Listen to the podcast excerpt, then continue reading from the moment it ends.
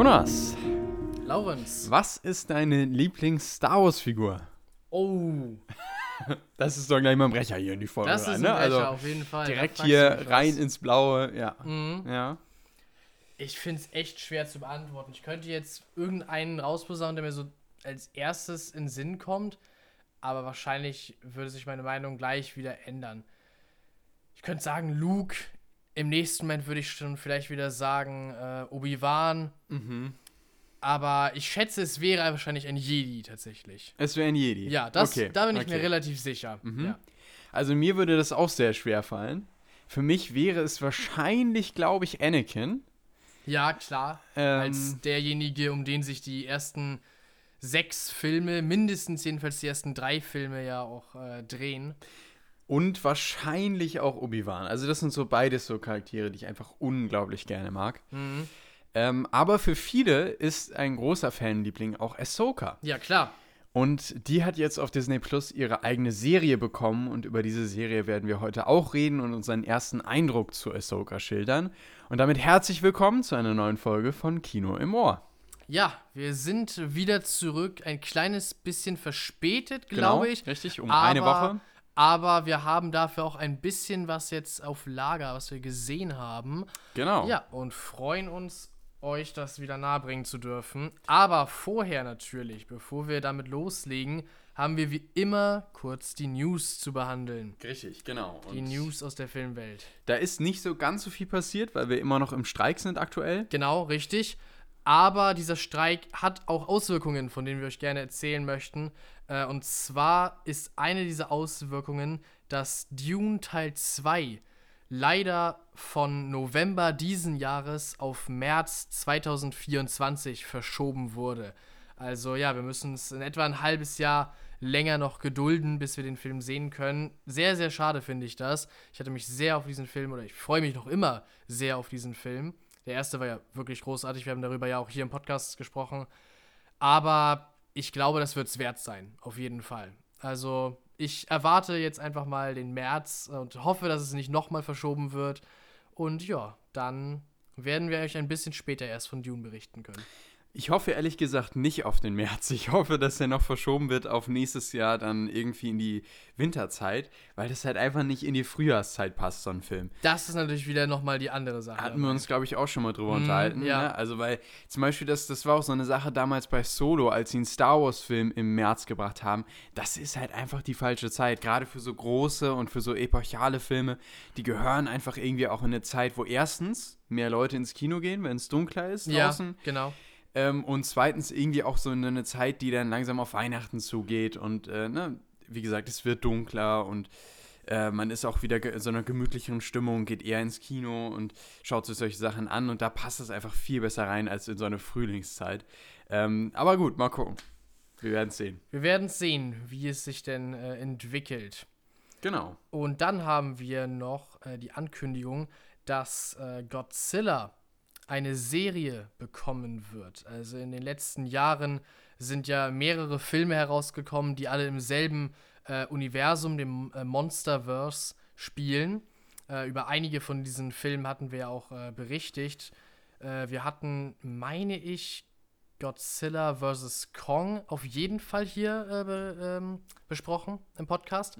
Ich bin mir nicht sicher, ob wir Godzilla King of the Monsters hier auch behandelt hatten. Das ist der, der davor gespielt hat. ja, das ne? war der ja. davor, wo ähm, Godzilla Mhm. äh, gegen äh, Gojira kämpft, den, diesen dreiköpfigen Drachen. Ich glaube nicht, nee. Ich glaube, den haben wir tatsächlich auch nicht Nee, nee. behandelt. Wir haben auf jeden Fall Godzilla vs. Kong besprochen, das Ja. erinnere ich noch. Das ganz sicher.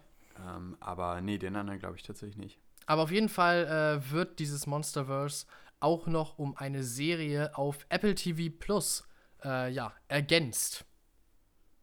Genau, äh, das äh, fand ich ganz überraschend, ne, dass Apple TV Plus vor allen Dingen als äh, Partner jetzt da reinkommt. Ja, dass ausgerechnet die, oder was heißt ausgerechnet, können die ja haben, aber Genau. dass es plötzlich Apple ist, die da die Rechte gekriegt haben. Vor allen Dingen auch für so eine Sache, die ja doch äh, eher wahrscheinlich auch ein bisschen kostenintensiver sein dürfte.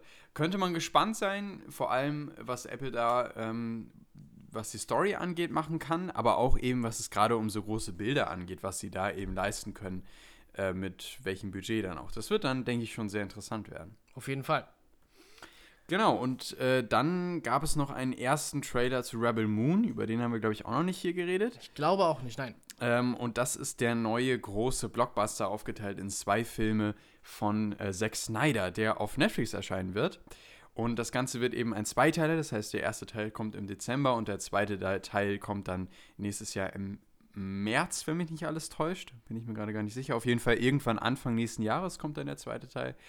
Und äh, das Ganze wird eben, ja, so eine Richtung äh, Science Fiction. Äh, Mix aus allem Möglichen irgendwie. Okay, okay. Und tatsächlich, interessanterweise basiert das auf einem verworfenen Star Wars-Skript. Ähm, Ach.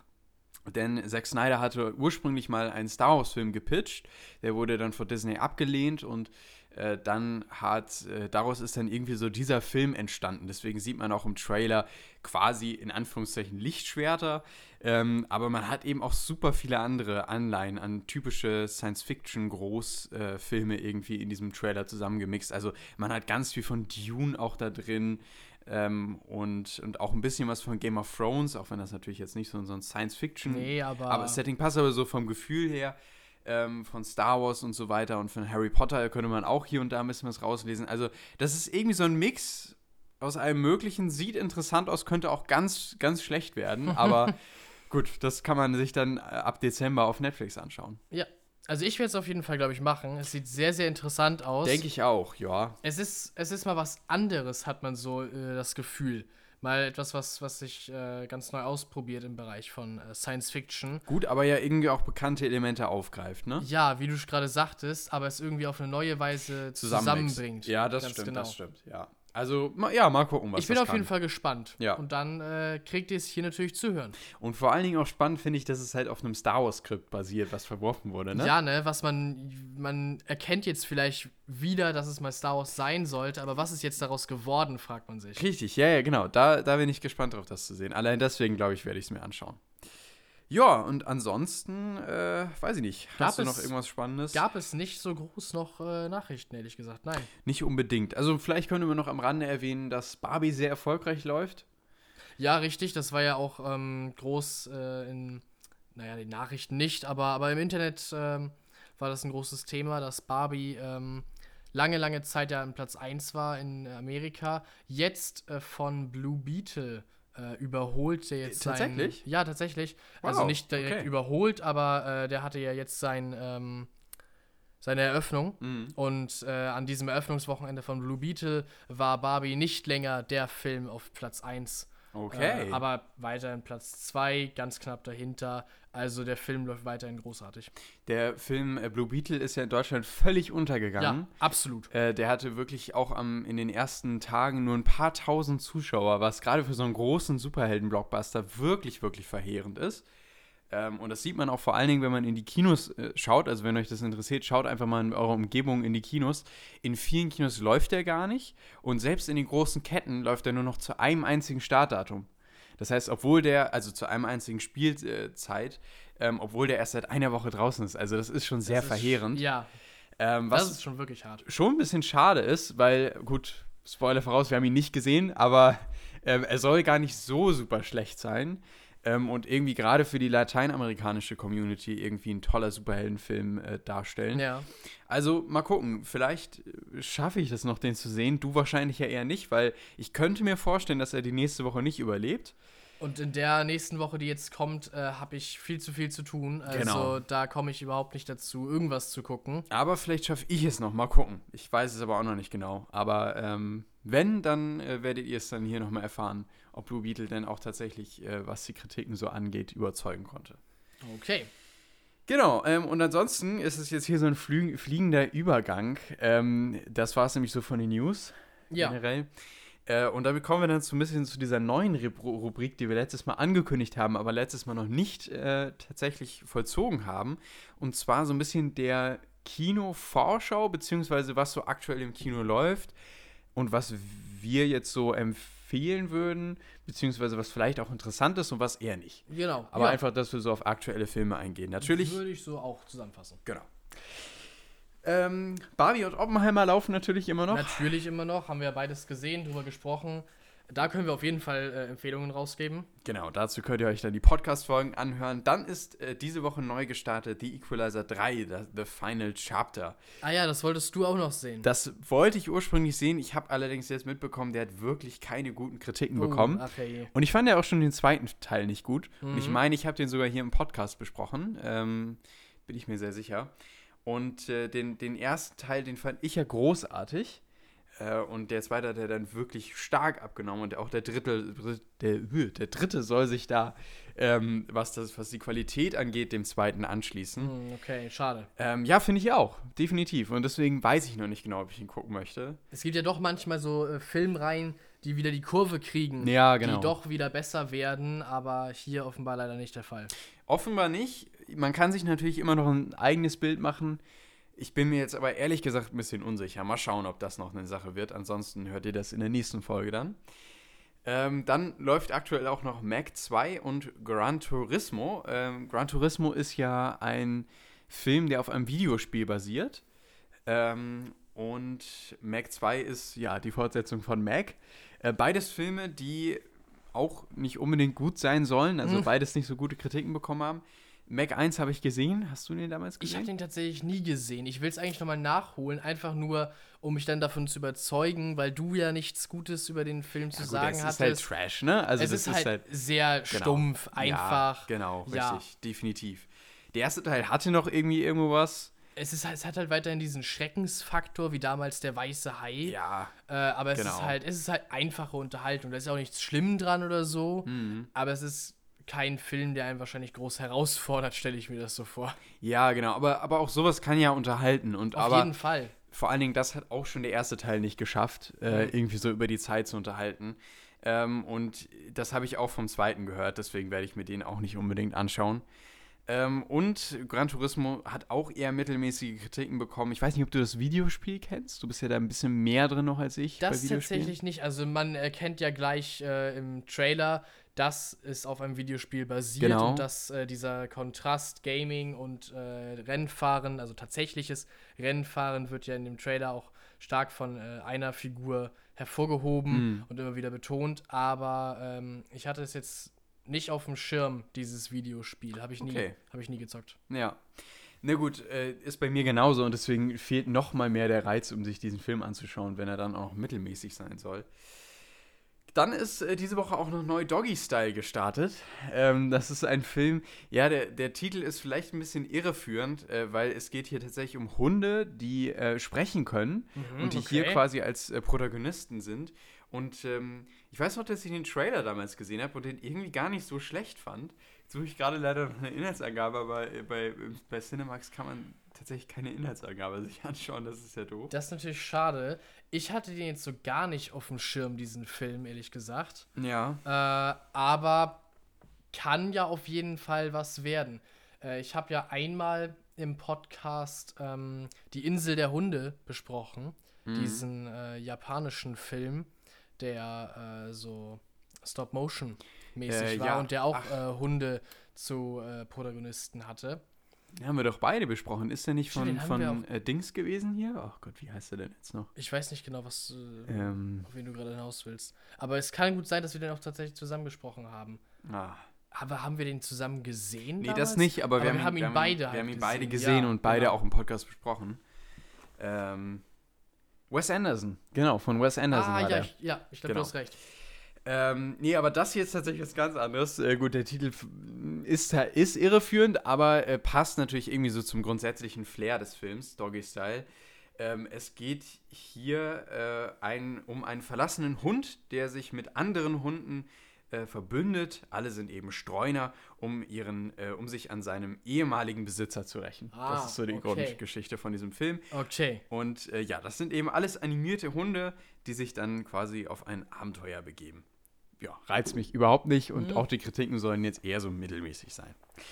Äh, Gleiches gilt für die letzte Fahrt der Demeter. Das ist einer der äh, Filme, die sich um Dracula drehen. Hatten wir auch gerade Stimmt, erst. den ähm, Trailer dazu habe ich gesehen. Genau, hatten Ja. wir ja gerade erst auch Renfield, den haben wir auch ge Genau. gesehen und besprochen. Ähm, und auch dieser Film soll eher so mittelmäßig sein, sich im Bereich Horror wiederfinden. Ist auch also nicht unbedingt was für mich, aber falls es für was äh, für jemanden sein soll, ja, gut, wahrscheinlich, wenn man Horror mag und irgendwie ein Fable für äh, Dracula besitzt. Genau, und ansonsten haben wir noch Mission Impossible äh, 7, der läuft auch noch äh, hier und da in den Kinos. Den hatten wir ebenfalls besprochen. Also Genau. da könnt ihr auch auf die ähm, Podcast-Folge zurückgreifen für unsere Einschätzung.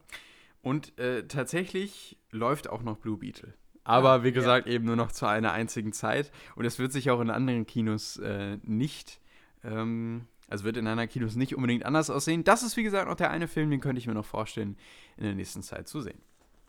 Ja, genau, damit war das äh, der Überblick ähm, über die Filme, die gerade so im Kino laufen. Ich sehe gerade, das ist natürlich schade. Morgen äh, am Freitag um 14 Uhr wird bei uns hier im Cinemax äh, Harry Potter 1 gezeigt im Oh, Kino. das ist ah, ein Verlust. Das ein ist wirklich ver- Verlust. Obwohl ich könnte sogar, ich hätte sogar Zeit. Du, ich halte dich nicht auf, mach es. Ja, Von mir aus mach ist es. schon. Aber ja, da habe ich, da habe ich schon jede Menge zu tun. Ja, aber das ist schon ziemlich cool. Jetzt, wo ich das hier gerade so sehe. Ja. Tja, Naja. vielleicht wirst du uns also nächstes Mal auch von Harry Potter berichten können. ja, genau, das erste Mal Harry Potter gesehen. Nein, Mhm. aber äh, hört sich ja ganz interessant an. Nun gut, gut, das war ähm, das, was da mit diesen beiden Sachen. Damit kommen wir jetzt tatsächlich zu den Sachen, die wir gesehen haben in der letzten Zeit. Jonas. Ja. Äh, ja, soll ich anfangen oder möchtest du anfangen, Launz? Denn ich glaube, du hast tatsächlich mehr gesehen als ich. Das ist wohl wahr, Deswegen ähm, bietet es sich vielleicht an, wenn du anfängst und. Oder wir machen halt irgendwie so ein Misch, ne? Also, ja, äh, sicher ich- machen wir einen Misch, Ja, ja, genau. aber dass also ich nicht mach- viel früher durch bin als du, meine ich jetzt. Ja, das, das können wir natürlich so gerne machen.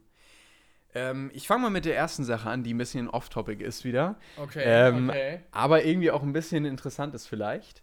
Äh, wir haben. Ähm, nee, warte, ja, wir haben eigentlich zwei Sachen, die wir, äh, die wir off-topic haben. Ich habe überlegt, eigentlich diese letzte Folge, die also letzte Woche erscheinen sollte, die letzte Podcast-Folge, Ja. ähm, während unseres Urlaubs zu drehen. Habe ich Ah, dir auch richtig, äh, genau. beschrieben, ne? Hattest du eigentlich äh, geplant? Genau, wir waren nämlich gerade gemeinsam unterwegs in Dänemark und dann hatte ich überlegt, dass wir so eine Podcast-Folge on the road machen. Äh, und dann nehme ich irgendwie das Mikrofon mit, stecke das ins Handy ein und nehme die Folge auf. Äh, das hat sich dann irgendwie doch nicht ergeben, was ich schon rückblickend ein bisschen schade finde. Aber äh, ja, nun gut, so ist es halt jetzt so gekommen. Vielleicht kriegen wir es noch mal irgendwann hin. Ihr könntet uns ja vielleicht mal äh, Feedback dazu geben. Vielleicht mache ich noch mal einen äh, Instagram-Post dazu, was ihr von so einer Roadtrip-Folge oder wenn wir einfach mal an einem anderen Ort als hier in unserem Studio äh, aufnehmen, Ja. ja, was ihr davon halten Gut, muss ich würdet. natürlich irgendwie anbieten, ne? Ja, klar, es muss dann natürlich auch irgendwie funktionieren. Ja, geht mal in den Park und nimmt da mal eine Folge auf. Oder geht mal ins Kino und nimmt da mal. Obwohl, das wäre tatsächlich noch vielleicht ein das bisschen cool. hätte halt wirklich was, könnte Aber gut, sich muss nur ein bisschen schwer umzusetzen. Ja, äh, wahrscheinlich, erweisen. wahrscheinlich, ja. Aber wenn sich mal wieder sowas anbietet, könnten wir darauf jetzt zurückkommen. Genau, Deswegen ja. Wenn wir mal ja. wieder irgendwann einen Roadtrip machen. könnt ihr uns ja vielleicht äh, ein Feedback dazu geben, ob euch sowas grundsätzlich interessieren würde. Genau. Und die zweite Sache off- off-topic ist, äh, dass ich in der Hohen Republik weitergelesen habe. Und zwar den dritten Hauptroman, Der gefallene Stern, der quasi die erste Phase abschließt, wenn man jetzt mal die Nebenromane außen vor lässt. Ähm, und damit eben quasi die große Hauptgeschichte der ersten Phase zu einem Ende bringt. Und äh, den habe ich jetzt in letzte Woche in, ah, weiß nicht, vielleicht drei Tagen oder so verschlungen. Also der war wirklich sehr, sehr spannend und ein, ein klasse Buch. Ähm, und warum ich das immer wieder erwähne, ist ja immer noch, weil es wird irgendwann eine Star Wars-Serie Ja, geben, ganz genau. die in dieser Zeit spielt. Ne? Also wir das, warten gespannt. Genau, wir warten gespannt. Ähm, und ich bin auch sehr gespannt, wo diese Serie dann spielen wird. Also in welcher Zeit. Ob vor der ersten Phase, während der ersten Phase, danach oder wann auch immer. Äh, da, da bin ich auch sehr gespannt drauf. Ähm, aber ganz kurz vielleicht noch zum Buch. Es hat, finde ich, ein tolles Ende für die erste Phase gefunden. Vielleicht durchaus ein bisschen abrupt hier und da und auch ein bisschen langatmig, weil wirklich nur ein einziges Event in diesem gesamten Buch behandelt wird. Ähm, und was auch ein bisschen schade ist, die vorherigen Bände haben das alles immer sehr lebhaft beschrieben. Und vor allen Dingen auch die, die Station und die, das gesamte Universum immer als sehr lebendig beschrieben und auch die Macht. Und das Ganze verkommt hier in diesem Buch so ein bisschen. Und dann wirkt es oftmals so, als wären auf der Station irgendwie nur Leute im Hangar und halt ein paar Jedi und das war's. Und auf irgendwie so einer ganz großen Station wirkt das gerade von den vorherigen Büchern irgendwie ein bisschen unglaubwürdig und ein bisschen schade, als hätte man, als hätte die Autorin sich gedacht, naja gut, dann ist es einfach für mich, für mich das zu schreiben, wenn ich Ja, mich auf die Leute ja. fokussiere. Macht aber irgendwie im Gesamtbild nicht so wirklich Sinn. Das wäre vielleicht so kleine Kritikpunkte. Aber ansonsten trotzdem spannendes Ende. Hat mir sehr gut gefallen und ich bin sehr, sehr gespannt auf die kommenden Bücher. Okay. Ich werde hier Denn- wieder berichten, mal hier und da. Gerne, immer gerne. Ich hoffe, ihr hört euch das genauso äh, gerne an. Äh, es ist halt ein sehr interessantes Projekt, wie ich finde. Ja, Einfach das ganze High Republic-Projekt. So ein vollkommen durchgeplantes, äh, ja, Bücher, Comic, Multimedia-Projekt. und- Multimedia, danke, das Wort fiel mir nicht ein. Äh, Multimedia-Projekt, äh, das eine ganz neue Zeit, die auch einfach noch nie im Star Wars äh, behandelt wurde, aufgreift. Ich finde das äh, eigentlich echt gut, dass Disney, Lucasfilm, wer auch immer, sich da rangetraut hat und sich so ein großes Ziel gesteckt hat und es ja auch tatsächlich bisher wirklich gut funktioniert hat. Also es ist ja gut angekommen bei den allermeisten Fans, bei dir ja auch. Äh, ja, deswegen ich bin weiter gespannt, was da noch alles äh, kommt. Definitiv, ich auch. Gut, und äh, jetzt kommen wir aber zu äh, Filmen und Ja. Serien. Und ich fange mal direkt mit einem Film an, den ich auch im Kino gesehen habe, in äh, vor so, ah, weiß nicht, vielleicht ein oder zwei Wochen. Und zwar ist es der Film Past Lives. Past Lives ähm, ist ein, ja, man könnte es wahrscheinlich in, das, in die Kategorie Lie- Liebesdrama irgendwie so einordnen. Ähm, und es geht um äh, zwei Hauptcharaktere, die beide, ähm, oh Gott, jetzt darf ich nichts Falsches sagen. Ich glaube, sie sind beide äh, aus Südkorea Hm, okay. oder aus Japan. Ich, ich schaue lieber nochmal nach, weil das äh, ist ja doch manchmal verhängnisvoll. Südkorea, guck mal. Puh, alles Na richtig denn. gemacht. also, es geht um äh, Hei Sung und um Nora. Äh, und Nora und Hei Sung, die haben sich als Kind schon relativ früh kennengelernt ähm, und hatten eben da schon so eine ganz leichte äh, Liebesbeziehung, könnte man sagen. Also sie waren da eben noch, weiß ich nicht, vielleicht zehn oder so ähm, und waren da eben schon so ein bisschen ineinander verliebt. Ja, okay. Und äh, Nora ist dann allerdings äh, mit ihren Eltern weggezogen und zwar in die USA, weil die Eltern da nämlich äh, gedacht haben, dort eben ein neues Leben anfangen zu wollen, raus aus Korea. Und damit hat sich auch deren Kontakt völlig verflüchtigt. Und dann irgendwann, zehn Jahre später, ähm, kommt dann der Student Haesung mal auf die Idee, im Internet nach Nora zu suchen. Und dann treffen diese beiden eben aufeinander und merken, irgendwie ist da noch was zwischen den beiden, aber auch irgendwie nicht. Und gleichzeitig sind sie gerade in ganz anderen Lebenssituationen, aber sie haben immer noch irgendwie diese Vergangenheit, äh, die sie beide verbindet. Und daraus entwickelt sich dann so eine Geschichte, die dann später nochmal zwölf Jahre springt ähm, und so in unterschiedlichen Lebensphasen quasi diese Beziehung zwischen den beiden Fig Figuren porträtiert. Okay. Genau, und das ist äh, Past Lives. Und ähm, das Ganze spielt eben auch zu Teilen in Südkorea, spielt aber auch zu Teilen in New York, was ich auch sehr spannend fand. Und äh, ich habe mal einen kleinen Text vorbereitet, weil ich dachte, äh, nach dem Film war ich doch schon relativ berührt. Also ich fand, gut, um es schon mal vorwegzunehmen, es war ein großartiger Film. Also ich fand ihn wirklich fantastisch, ähm, weil er vor allen Dingen diese Beziehung zwischen den beiden und auch über die Zeit hinweg diese Beziehung und die Entwicklung davon wahnsinnig gut dargestellt hat. Ähm, aber deswegen habe ich mir überlegt, wie ich das so in Worte fassen würde und habe einfach mal aufgeschrieben, ähm, es ist eben kein typisches Hollywood-Drama und keine typische Hollywood-Liebeserzählung, die von Unglaubwürdigkeit strotzt, sondern, eine gefühlvoll, sondern ein gefühlvoller, realistischer Umgang mit dem Thema Liebe, versetzt mit klasse Schauspielern, einem spannenden Drehbuch und einer tollen Inszenierung, vor allem von New York. Okay, okay. Ähm, um das vielleicht mal ganz kurz auf den Punkt zu bringen. Und äh, ich glaube, das sagt eigentlich schon alles. Und ähm, vor allem, was die schauspielerische Leistung angeht, war ich hier wirklich überrascht. Ähm, aber auch danach habe ich mich nochmal mit diesem Film beschäftigt und darüber gelesen. Und was ich wirklich fantastisch fand, war, dass ähm, die Regisseurin tatsächlich ähm, quasi dieses Drehbuch orientiert an ihrem eigenen Leben geschrieben hat. Oh. Und es war ihr erster Film. Das war tatsächlich ihr Debütfilm.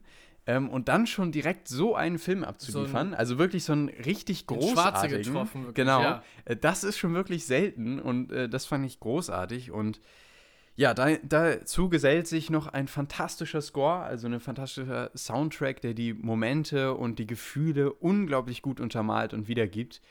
Ähm, und damit insgesamt ein Gesamtpaket, was fantastisch ist, wirklich in jeder Hinsicht, in der Inszenierung, in der Kamerafahrt, gerade wenn wir in New York sind, ähm, aber auch in den gefühlvollen Momenten, in den echten und nahen Momenten, bei denen man sich auch teilweise denkt, ja, genau so ist es und nicht so wie eben diese ganzen Hollywood-Filme, wie ich das gerade beschrieben habe, eben so manchmal so äh, klassisch und super perfekt darstellen, Ja, sondern ja, genau, genau. es hat halt seine Ecken und Kanten und das kommt so gut rüber und das äh, ist wirklich großartig.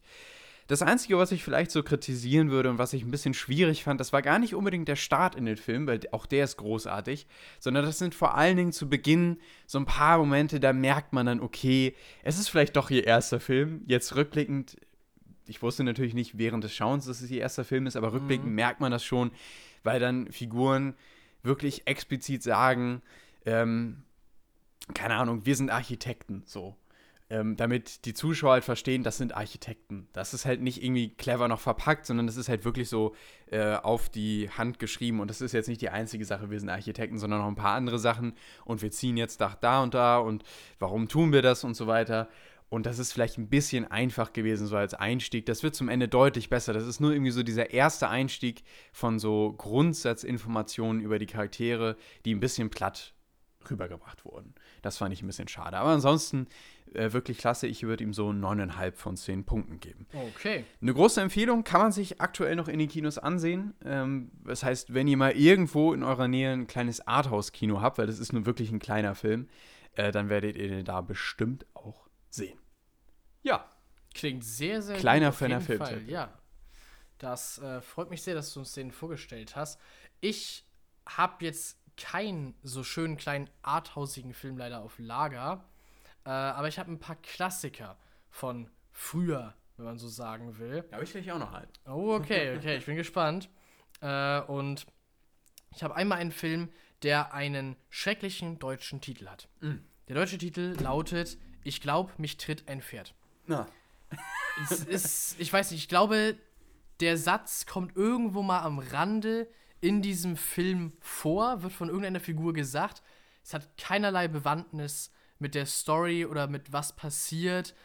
Ähm, deswegen weiß ich nicht, warum man sich für diesen Titel entschieden hat. Der englische Titel, Originaltitel Animal House, äh, ist sehr viel besser, weil es einfach mehr das beschreibt, äh, worum es in diesem Film geht. Es ist mal wieder einer von diesen 70er und 80er Jahre ähm, Highschool-Filmen. Ich hatte ja bereits vor kurzem mal äh, über einen solchen Film berichtet. Äh, ich muss ihn gerade kurz wiederfinden. Ich glaube, ich stehe im Wald. Halt auch so ein Film, äh, der auch wieder so einen ganz banalen Titel hat im Deutschen, die aber halt auch irgendwo ein bisschen banal einfach selber sind. Das sind Filme zur leichten Unterhaltung. Äh, das sind so diese Filme, die dieses Feeling einfach auch rübergeben von den 70ern, 80ern, äh, an denen sich später bestimmt auch die ganzen ähm, Highschool-Dramas der frühen 2000er und so weiter orientiert haben, 20 Jahre später. Ähm, aber ich muss es ja ehrlich zugeben, mein Bruder bringt mich immer wieder dazu, solche Filme zu sehen.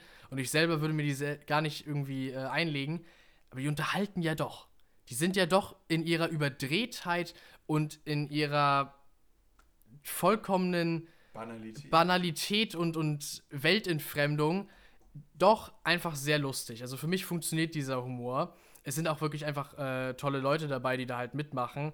Der Film selber ist äh, von John Landis als äh, Regisseur und eine der Hauptfiguren, wobei das in diesem Film wieder schwierig ist, ähm, eine Hauptfigur herauszufinden, sagte ich ja bereits auch schon bei Ich glaube, ich stehe im Wald, weil es einfach so viele Charaktere gibt, die irgendwie beleuchtet werden ähm, und niemand von denen hat so richtig die meiste Screentime oder macht die allerverrückteste Sache, sondern die sind irgendwie alle daran be äh, beteiligt.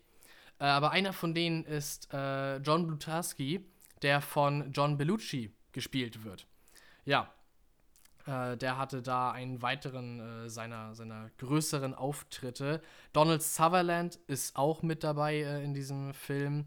Genauso wie Karen Allen.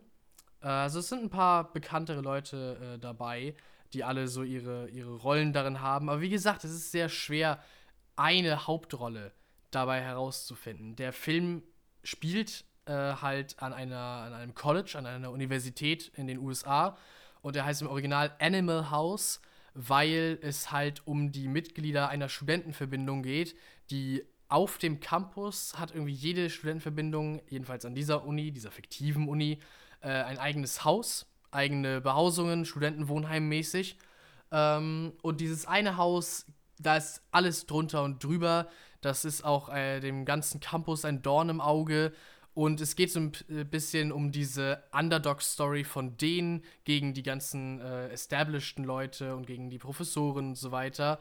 Das Ganze endet natürlich mit einer vollkommen überzogenen äh, Aktion ganz zum Schluss, wenn sie sich dann sozusagen für all die Ungerechtigkeiten, die sie meinen erlitten äh, zu haben, rächen.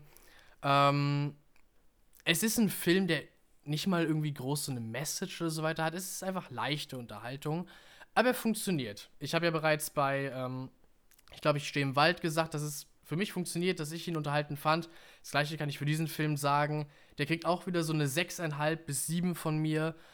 Aber ich würde halt nicht höher gehen, mhm. weil der Film wirklich banal ist. Also er ist wirklich ja, banal. Okay. Das, muss man, das muss man vorher dazu wissen. Aber für das, was er sein will, ist er gut gemacht und macht genau das. Okay. Wo kann man sich den ansehen?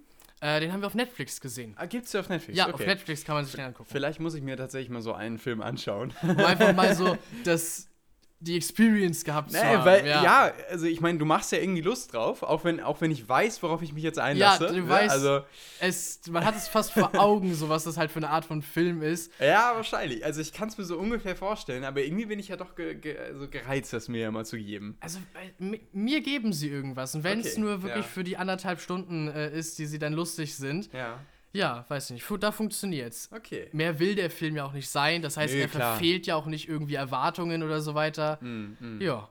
Interessant. Ja, mal gucken. Vielleicht werdet ihr auch mal irgendwas von mir dann im Podcast hören. Wer weiß. Gut, bleiben wir mal im, im gleichen Jahrtausend und ungefähr in der gleichen Zeit, und zwar 1982. Dort ist nämlich am 12. März 1982 der Film Am Goldenen See erschienen. Am Goldenen See ist auch ja nicht unbedingt einer der großen Filmklassiker, aber ist definitiv ein Film, der zu den Klassikern aus den 80er Jahren zählt. Ähm, unter anderem mit Henry Fonda, Jane Fonda und Catherine Hepburn in den Hauptrollen. Und Catherine Hepburn ist ja natürlich schon mal ein Name. Ja, klar. Ähm, und hat tatsächlich auch äh, einen Oscar damals äh, gewonnen. Und zwar einmal für die beste Hauptdarstellerin und einmal für den besten Hauptdarsteller. Ähm, also durchaus ein Film, der auch äh, gerade in der Hinsicht ausgezeichnet wurde. Aber worum geht es eigentlich? Es geht grundsätzlich um Norman und um äh, Ethel, die äh, zusammen in einem Haus am See relativ im Wald leben. Und der Film behandelt so ganz grob gesagt vielleicht das Älterwerden, um es mal so ganz grob und eher ein bisschen übergeordnet zu fassen. Ähm, das kommt dann so gesagt so zum Thema, weil die Tochter von den beiden äh, dann mit ihrem neuen Freund und dem Sohn des neuen Freundes angereist kommt. Und dieser Sohn, der bleibt dann über die Sommerferien, das heißt über einige Wochen bei Ethel und äh, Norman. Und dort bekommen dann natürlich diese Gegensätze erstmal aufeinander. Ne? Dieser junge, ähm, weiß nicht, ich glaube, er war äh, 14, wenn ich das richtig in Erinnerung habe, 14 oder, oder 15-Jährige. Ähm, und der eben zusammen mit diesen ja fast schon alten Personen, ja, äh, ja. Die, die hier eben ihr ruhiges Leben leben, aber gleichzeitig auch gerade Norman eben auch so ein bisschen verdrossen ist in einer gewissen Art und Weise. Ähm, und all das kommt eben irgendwie zusammen in diesem Film und äh, wird, finde ich, klasse verarbeitet.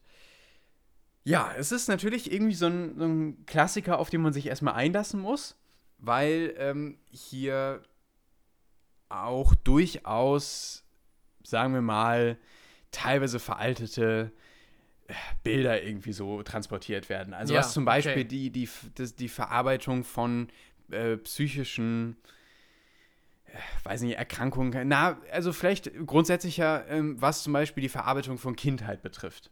So, da wird heute viel offener darüber geredet, also auch nicht unbedingt jetzt in der Gesellschaft, aber dafür gibt es viel mehr äh, Therapiemethoden oder dass man, wenn man zum Beispiel Schwierigkeiten in der Kindheit hatte und da heute noch von verfolgt wird, dass man äh, da eben sich Hilfe suchen kann heute. Und das gab es früher nicht. Da hat man dann eher gesagt, ja gut, schwamm drüber und jetzt leb weiter, ne? Geh mm, arbeiten mm. und so. Und äh, das ist natürlich aus heutiger Sicht immer so ein bisschen schwierig, wenn dann so darüber weggeschaut wird, ne? Ähm, wenn man dann so solche Sachen, sagen wir mal, außen vor lassen kann, äh, dann ist das wirklich ein toller Film, gerade so über das Älterwerden und über das Akzeptieren vom Älterwerden ähm, und über die verschiedensten Aspekte und wie man eben auch ähm, das Leben verstehen kann auf unterschiedliche Art und Weise. Und das wird irgendwie auch spannend porträtiert.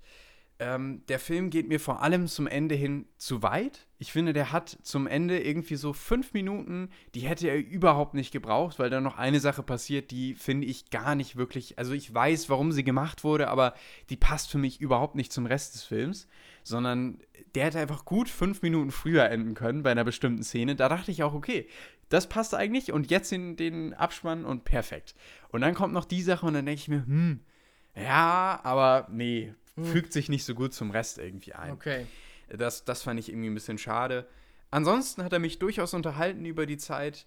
Ähm, es ist wie gesagt ein Porträt übers Älterwerden. Wir haben klasse Schauspieler, stimmt, das habe ich noch gar nicht erwähnt. Also ich finde, dass gerade äh, Catherine Hepburn äh, eine großartige Performance ablegt. Nicht umsonst hat sie auch den äh, Oscar dafür gewonnen.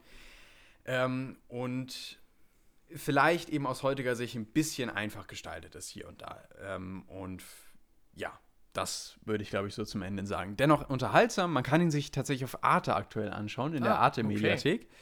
Ähm, und ich würde ihm so siebenhalb von zehn Punkten wahrscheinlich geben. Also durchaus noch so im sehenswerten Bereich mit Hang nach oben. Gut, dann mache ich doch direkt mal weiter. Ähm, Gerne. Und zwar mit Fall. einem weiteren Film, der aus dieser Zeit kommt, und zwar Der Exorzist. Ah, ja, richtig, stimmt, das hattest du mir erzählt. Genau, das ähm, hatte ich erzählt. Der Exorzist ist ja wirklich einer, das könnte man wirklich sagen. Das, das ist wirklich ein Kultfilm. Einer der Kultfilme. Ähm, und es ist ein Film von äh, William Friedkin, der ja erst vor kurzem gestorben ist. Und äh, im Zuge dessen habe ich natürlich mal geguckt, beziehungsweise auch unter anderem, weil der Film äh, nur noch ganz kurz bei Amazon Prime Video inkludiert verfügbar war. Ähm, und habe ihn dann gesehen und dachte, ah, okay, eigentlich musst du dir den nochmal anschauen, weil das ist nun mal auch ein Klassiker von 1973. Ich habe ihn tatsächlich noch nicht gesehen. Ich muss es dringend mal nachholen. Ähm, und dann dachte ich, okay, schaue ich einfach mal rein. Und was ich definitiv sagen muss, ist, dass ich gemerkt habe, Horror ist einfach nicht mein Genre. Ähm, und das ist, klar, das tut dem Film jetzt nicht unbedingt so gut, wenn jetzt gerade auch eben das Genre nicht so meins ist. Ähm, aber das hat dieser Film einfach nochmal gezeigt. Und ähm, klar, es ist ein Urgestein des Horrors und es hat vor allen Dingen auch das moderne Horrorfilm-Genre äh, äh, geprägt. Genau, dieser Film hat das äh, Horrorfilm-Genre ähm, geprägt. Und das merkt man auch in wirklich vielen Momenten. Und dafür ist natürlich auch dieser Film wegweisend gewesen. Und der ist großartig, was zum Beispiel ähm, Spannungsaufbau angeht oder was ähm, die Erzählung von Mysterien angeht. Und dass man am Ende wirklich mit so einem fast schon unguten Gefühl aus dem Kino, äh, aus dem Kino, ich schon, aus dem Film rausgeht und sich denkt, wow, der hat einen richtig mitgenommen, irgendwie, auch gerade nochmal auf dieser, auf dieser Psycho-Ebene. Mm, ja. ähm, das ist schon wirklich stark und das, das kommt an so große Filme wie zum Beispiel auch Psycho von Alfred Hitchcock ran oder so. Ähm, oder auch, was ein bisschen neuer ist, ähm, äh, Gott, wie heißt der denn jetzt noch hier? ich immer ich mit weiß Namen. nicht genau, also. Äh, hier, ähm, Shining, genau, richtig, ah, Shining. Ja, ist ja auch so ein Urgestein äh, des Horrorkinos, aber das geht ja auch schon mehr so ein bisschen in Richtung Psychothriller. Ähm, aber auch hier könnte man das so ansiedeln. Aber grundsätzlich, worum geht es eigentlich? Es geht um äh, das Verhalten der zwölfjährigen Regan. Äh, das ändert sich nämlich erkennbar und ähm, die Ursachen werden immer dramatischer. Das Mädchen wird vulgär und ausfallen, spricht in fremden Stimmen und schwebt über ihrem Bett. Und dann versucht die Mutter natürlich irgendwie äh, irgendwas zu finden, um ihre Tochter wieder zu heilen, begibt sich also zu Ärzten, die versuchen alle möglichen Methoden der modernen, damals modernen äh, Medizin, um diesem Mädchen zu helfen, aber nichts wirkt und der Zustand verschlimmert sich immer mehr und sie wird immer ähm, vulgärer und immer schlimmer. Ähm, und zum Schluss bleibt eigentlich nur noch die Möglichkeit, dass die Mutter sich einen Exorzisten sucht, um eben eine Austreibung bei ihrem Kind vorzunehmen, weil sie nämlich glaubt, dass dieses Kind besessen ist. Das ist so die Grundstory. Ähm, und wie gesagt, das wird klasse aufbereitet. Ähm, es ist einfach nicht mein Genre, deswegen konnte ich nicht gut mit diesem Film connecten. Ich würde ihn auch jetzt nicht nochmal sehen wollen, mhm. aber ich sehe durchaus in vielen Momenten, warum dieser Film Kult geworden ist und warum er auch so wegweisend ist für das spätere Horrorfilmgenre. Ähm, und deswegen, weiß ich nicht, sehe ich ihm auf jeden Fall seine Punkte zu. Ähm, er ist spannend, gruselig, Ähm, und definitiv ein guter Horrorfilm. Und schauspielerisch auch toll, stimmt, habe ich auch noch nicht erwähnt. Auch hier wieder fantastische schauspielerische Leistung. Äh, Gerade auch vom Exorzisten, äh, der ja dann auch relativ spät, aber schon relativ früh eingeführt wird, aber dann wirklich relativ spät erst eine tragende Rolle bekommt. Aber auch zum Beispiel von der Mutter, die hier völlig verzweifelt ist, weil sie ihr Kind natürlich irgendwie ähm, ne, am, am Boden zerstört sieht. Und gleichzeitig auch das Kind, also die Schauspielerin von diesem Kind, das ist auch großartig. Ich frage mich immer, wie man sowas machen kann in dem Alter, Ja. ähm, sowas zu spielen. Ist ja ganz interessant. Kennst du die, die äh, Behind-the-Scenes-Videos zum Beispiel von S? Nee, kenne ich tatsächlich gar nicht. Da ist es tatsächlich so, dass der, der Schauspieler von S ähm, dann auch immer, und das ist natürlich auch so gewollt, damit die Kinder sich auch nicht erschrecken, äh, dann auch immer zwischendurch ähm, mit den Kindern dann nochmal so redet und dann irgendwie so ein bisschen Scherze mit denen macht, Ah, bevor sie okay. die Szenen drehen. Ja, klar. Ne? Weil diese Szenen sind ja teilweise wahnsinnig gruselig, ne? Mhm, Und dann mhm. äh, kommt da dieser, dieses äh, böse Wesen da raus und erschreckt die dann. Und äh, dann, äh, dann wird Cut gerufen und dann macht er irgendwie einen Witz, so weißt du, um das Ganze wieder aufzulockern. Ja, okay. Ist ganz interessant, aber ich Ah. z- würde mich zum Beispiel hier fragen, wie das damals bei Der Exorzist war. Ähm, aber wahrscheinlich war 1973 da auch noch nicht so weit, sondern dann haben sie eher gesagt, na gut, mein Gott, das ist ja nur ein Kind. Ne, das ist ja jetzt nicht so schlimm. Das hält das schon aus, ja. Das hält er schon aus, ja. Mein Gott, wenn es sich später einen Zug wirft, ist halt so. Oh Gott, okay. Oh Gott, stimmt, das soll ich gar nicht sagen. Nein, so schlimm war es damals nicht. Aber manchmal kommt mir das so ein bisschen so vor. Äh, ich habe letztens erst wieder eine Statistik gelesen, wie viele Laurenz, Autounfälle. Nein, nein, nein, nein, nein, wie viele Autounfälle es in den 70ern gab. Wirklich, das ist schlimm. In den 70ern war die Autounfälle äh, wirklich, also auf einem Hoch. Das ist, Ja, war's, das war ja auch ähm, dann 1976, glaube ich, war es, Ja. wo dann ähm, der Gurt eingeführt wurde. Ja, genau. War ja in den Das wär- ich muss mir 70ern noch gar nicht. es gab keinen die Leute Gurt. waren ohne Gurt unterwegs. Ja. Das kann man sich heute überhaupt nicht mehr Es vorstellen. ist so verrückt. Und dann kamen sie plötzlich auf die Idee, hm, vielleicht könnten wir Tote verhindern, Ja. indem wir uns anschnallen. Siehst du, also meine Theorie mit äh, der Schauspielerin ist doch gar nicht so weit hergeholt. Wahrscheinlich. es wurde an vieles noch damals nicht gedacht. Ja, definitiv. Naja, egal. Jedenfalls, ich würde ihm so 8,5 von 10 Punkten wahrscheinlich am Ende geben. Okay. Äh, also auf jeden Fall sehenswert. Für mich dann halt nicht so ein Klassiker wie für viele. Ich weiß, der ist bei vielen in den besten Listen irgendwo so bei 10 Punkten. Das kann ich ihm aber leider einfach nicht geben. Ist okay. Gut, dann Jonas. Ja, ich habe einen Film auch aus einer ähnlichen Zeit äh, nochmal dabei. Wow, wir bleiben in dieser Zeit. Wir bleiben in den 70ern, 80ern und zwar ist das bei mir jetzt von 1985 ein Film von äh, John Hugh, The Breakfast Club. Ich glaube, der Breakfast Club gehört auch zu äh, einem Urgestein sozusagen für ein gewisses Filmgenre und zwar zum Film äh, der Teenager-Clique. Äh, ja, äh, die sich so ein bisschen, so eine kleine Gruppe von äh, Leuten, die irgendwie auf der Highschool sind und dann ja zusammengeschweißt werden durch, durch gewisse Umstände oder bereits eine Gruppe sind und dann irgendein Abenteuer erleben. Ähm, ich glaube, dieser Film ist, ist auch ein, ein Grundgestein, wie ich schon sagte, äh, davon. In diesem Film geht es um äh, fünf Schüler, lass mich nicht lügen, ja doch, es sind fünf, die nachsitzen müssen an einem Samstag. Den ganzen Samstag müssen sie in der Schule verbringen, sollen eigentlich einen Aufsatz schreiben darüber, wer sie sind. Und damit befasst sich dieser Film äh, auch etwas. Also anders als ähm, die anderen Filme aus dieser Zeit, die ich bisher so äh, angeführt hatte, auch anders als Ich glaube, mich tritt ein Pferd, äh, geht es bei The Breakfast Club tatsächlich um ein tiefergreifendes Thema, das darin zu Vorschein kommt, dass äh, diese Schülerinnen und Schüler sich irgendwann ihre Zeit damit vertreiben, oder naja, was heißt sich damit die Zeit vertreiben, aber es natürlich einfach dazu kommt, dass sie sich besser kennenlernen in dieser langen Zeit, die sie da in der Schule sozusagen eingeschlossen sind und nichts Besseres äh, zu tun zu haben, als sich zu unterhalten. Und ja, am Anfang wirken sie wie vollkommen unterschiedliche Menschen. Wir haben zum einen äh, John Bender, der ist äh, so ein bisschen ein, ein ja, Draufgänger, einfach so äh, jemand, der einfach nicht in die Gesellschaft reinpasst. Auch mit den anderen Schülern hat er zu Beginn der Story nie irgendwie Kontakt und, und kennt die nicht besonders gut. Keiner von denen ist äh, ein Freund von ihm oder so. Dann haben wir noch Claire, die ist so ein bisschen das beliebteste Mädchen in der Schule, so ein bisschen der Stereotyp wird da verkörpert. Allison haben wir noch dabei, äh, die ist so ein bisschen die merkwürdige, Äh, niemand versteht so richtig, was sie macht, was sie tut. Sie macht den anderen auch so ein kleines bisschen Angst, einfach durch ihre, durch ihre verschiedenen Verhaltensweisen, die sie für so ein bisschen abnormal halten.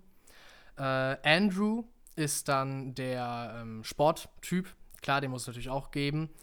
Äh, und dann haben wir noch Brian. Und Brian ist so ein bisschen, äh, ja, das, das liebe Kind, das äh, die besten Noten schreibt und immer, immer brav ist. Und diese vollkommen unterschiedliche Truppe die findet äh, dann zusammen und muss sich sozusagen miteinander arrangieren. Und gerade in den letzten 20 Minuten, 30 Minuten vom Film äh, kommt es zu einer wirklich emotionalen Szene, wo die Schüler irgendwann dann so weit sind, dass sie tatsächlich frei über sich reden. Also der ganze Film baut sozusagen dahin auf, immer wieder piesacken sie sich gegenseitig so ein bisschen und necken sich und sind eigentlich, ja, sie lernen sich kennen, aber sie haben alle so diese Fassade, die sie für den Schulalltag aufgebaut haben, immer drauf. Und in der letzten halben Stunde des Films lassen sie die sozusagen fallen und es kommt zu einer wirklich äh, emotionalen Szene, wo sie so alle in einem Kreis sitzen und äh, ihr Herz sozusagen sich ausschütten.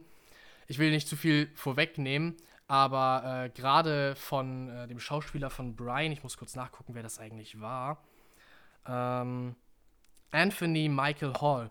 Von ihm finde ich besonders die Performance sehr, sehr, sehr gut. Also er ist äh, auch der Charakter, der da irgendwie so die so eine Art Breakdown hat und, und plötzlich sieht man eine ganz andere Seite von ihm und das macht er wirklich, wirklich toll, dass er es äh, darstellt.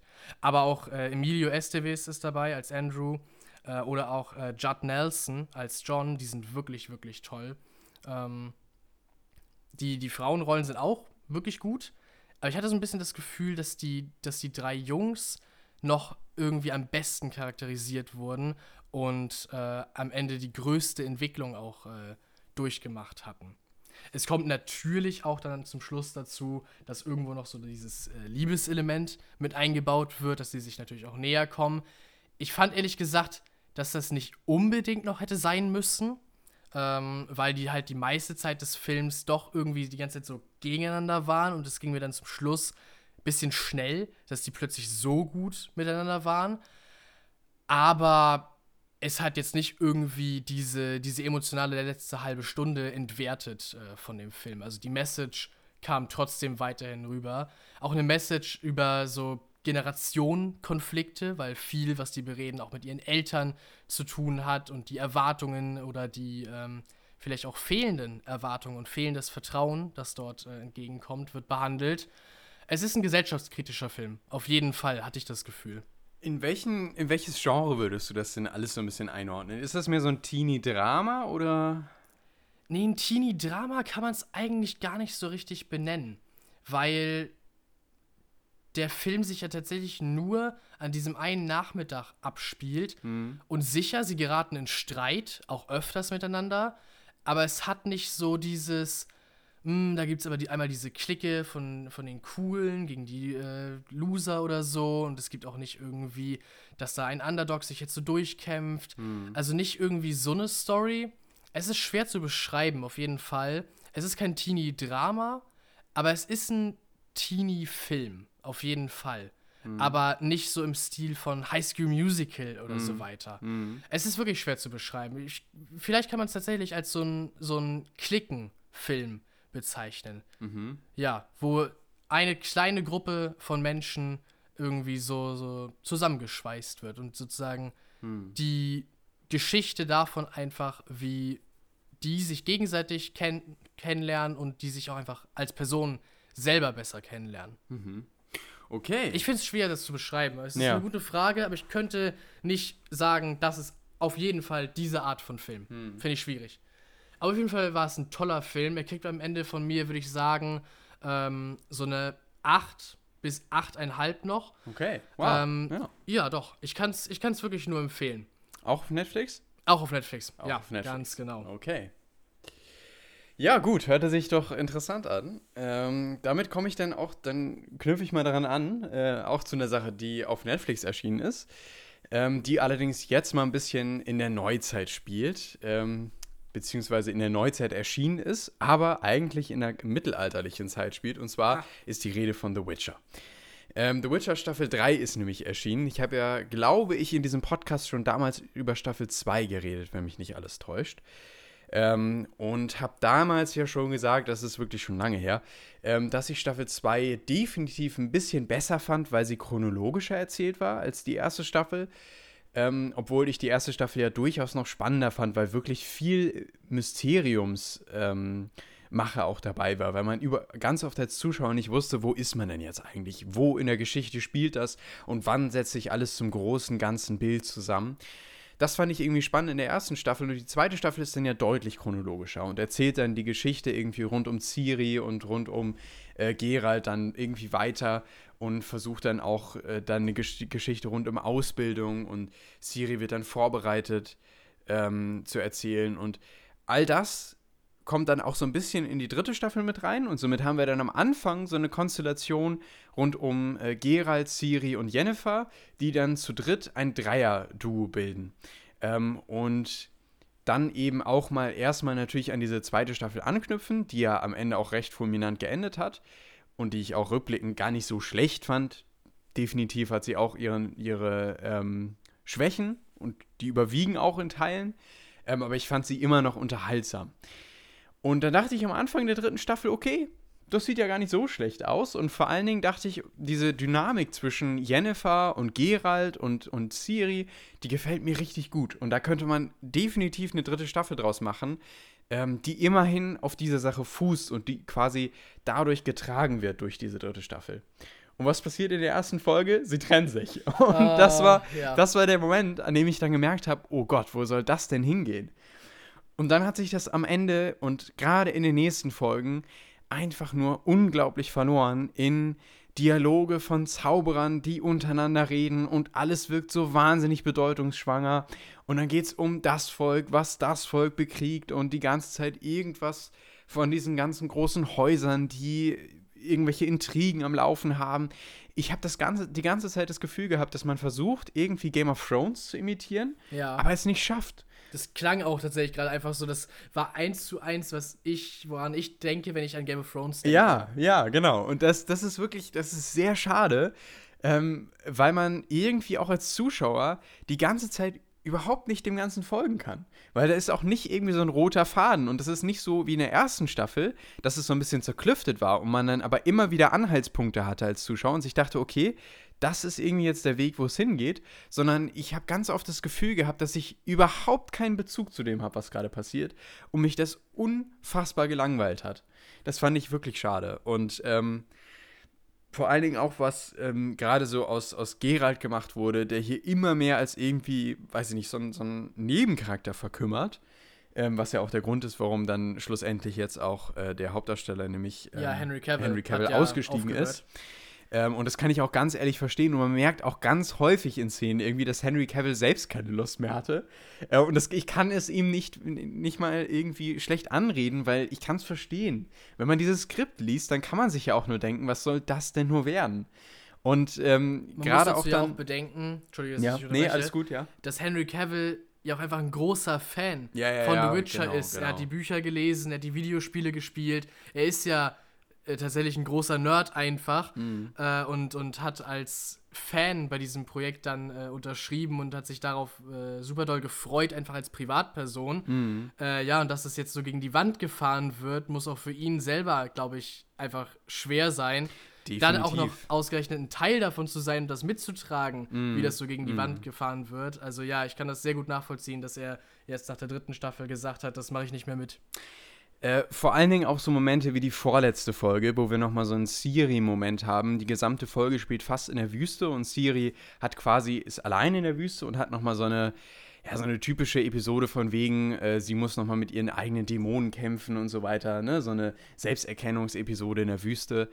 Ähm, weiß ich nicht, auch das ist wirklich teilweise ganz, ganz schwer und ganz, ganz viel äh, Mist auch dabei. Also, ja, weiß nicht, auch, auch vor allen Dingen zwischendurch, wie sich dann Stories entwickeln und wie schnell dann aber auch wieder Figuren an, von A nach B kommen. Äh, und dann ist auf einmal irgendwie, du, du guckst zum Beispiel fünf Minuten mal nicht hin oder irgendwie, oder nur ein, zwei Minuten und auf einmal ist Gerald schon wieder da, wo ich mir denke, was, wie ist denn jetzt hierher gekommen? Oder wie haben sie das denn jetzt so schnell geschafft? Aber das ist völlig nebensächlich. Das ist einfach nur, damit die Story vorangeht. Ähm, weiß ich nicht, ich habe da, hab da wirklich keinen Bezug mehr zu. Ich schreibe ja sonst auch immer Stichpunkte zu den ganzen Sachen auf, ähm, die ich hier im Podcast bespreche. Mhm. Und bei The Witcher Staffel 3 habe ich als Doppelpunkt nur hingeschrieben, nee. Oh, ja. Einfach nein. Und äh, ich glaube, das fasst es ganz gut zusammen. Es gibt wenige Sachen, die, die ich irgendwie noch positiv ankreiden kann. Wie gesagt, es ist in der ersten Folge die Dynamik, die funktioniert. Es sind teilweise die Effekte, die ganz interessant sind, sowie die Charaktere und die Ideen, die manchmal noch dahinter stecken. Aber der meiste Teil, der ist wirklich echt, echt mittelmäßig. Und deswegen bin ich am Ende so bei viereinhalb äh, von zehn Punkten nur noch. Ähm, ja, fand ich wirklich sehr, sehr schade. Aber ähm, naja, gut. Ich weiß auch ehrlich gesagt nicht, was ich von der vierten Staffel mit einem neuen äh, ähm, Witcher-Darsteller halten soll. Ob ich da reinschaue, weil sie erklären es auch am Ende nicht, Spoiler an der Stelle, aber sie erklären es am Ende nicht, den Übergang. Ähm, also sie sagen Ach, jetzt, ist nicht schon irgendwie klar, so. dass, sie, äh, dass es nicht aufgeklärt wird, weshalb da plötzlich ein. Naja es, ist. naja, es wird auf jeden Fall nicht am Ende von Staffel 3 aufgeklärt. Ach so, okay, Und ja. das ist Hm. ja schon mal, und er wird in Staffel 4 ja nicht vorkommen. Also Henry Cavill, er Nee, hat ja nee. nicht unterschrieben. ja, Deswegen genau. scheint mir auf jeden Fall so, dass sie keinen Übergang finden werden, sondern halt einfach das So, so tun tun werden, werden, als, als- genau. so. Ja, ja. Ja, das ist immer merkwürdig. Und das ist immer merkwürdig und deswegen weiß ich ehrlich gesagt nicht, was ich von der Serie halten soll. Wirklich schade, wohin sich die entwickelt hat, ähm, weil sie durchaus mal vielversprechend aussah. Aber gut, so ist es nun mal leider. Tja, Ja, dann äh, habe ich noch eine weitere Sache gesehen und zwar einen Film, äh, über den wir damals überlegt hatten, uns den im Kino anzuschauen. Und zwar Bo is Afraid. ach ja, genau, richtig. Und äh, das ist ein Film, der sehr künstlerisch daherkommt. Ähm, und wir hatten uns ja auch damals den Trailer angesehen und dachten, boah, okay, könnte was werden. Und auch die Kritiken waren so, ja, kann was sein, aber man muss sich darauf einlassen können und es ist auf jeden Fall nicht für jeden ein Film. Also nicht für jedermann.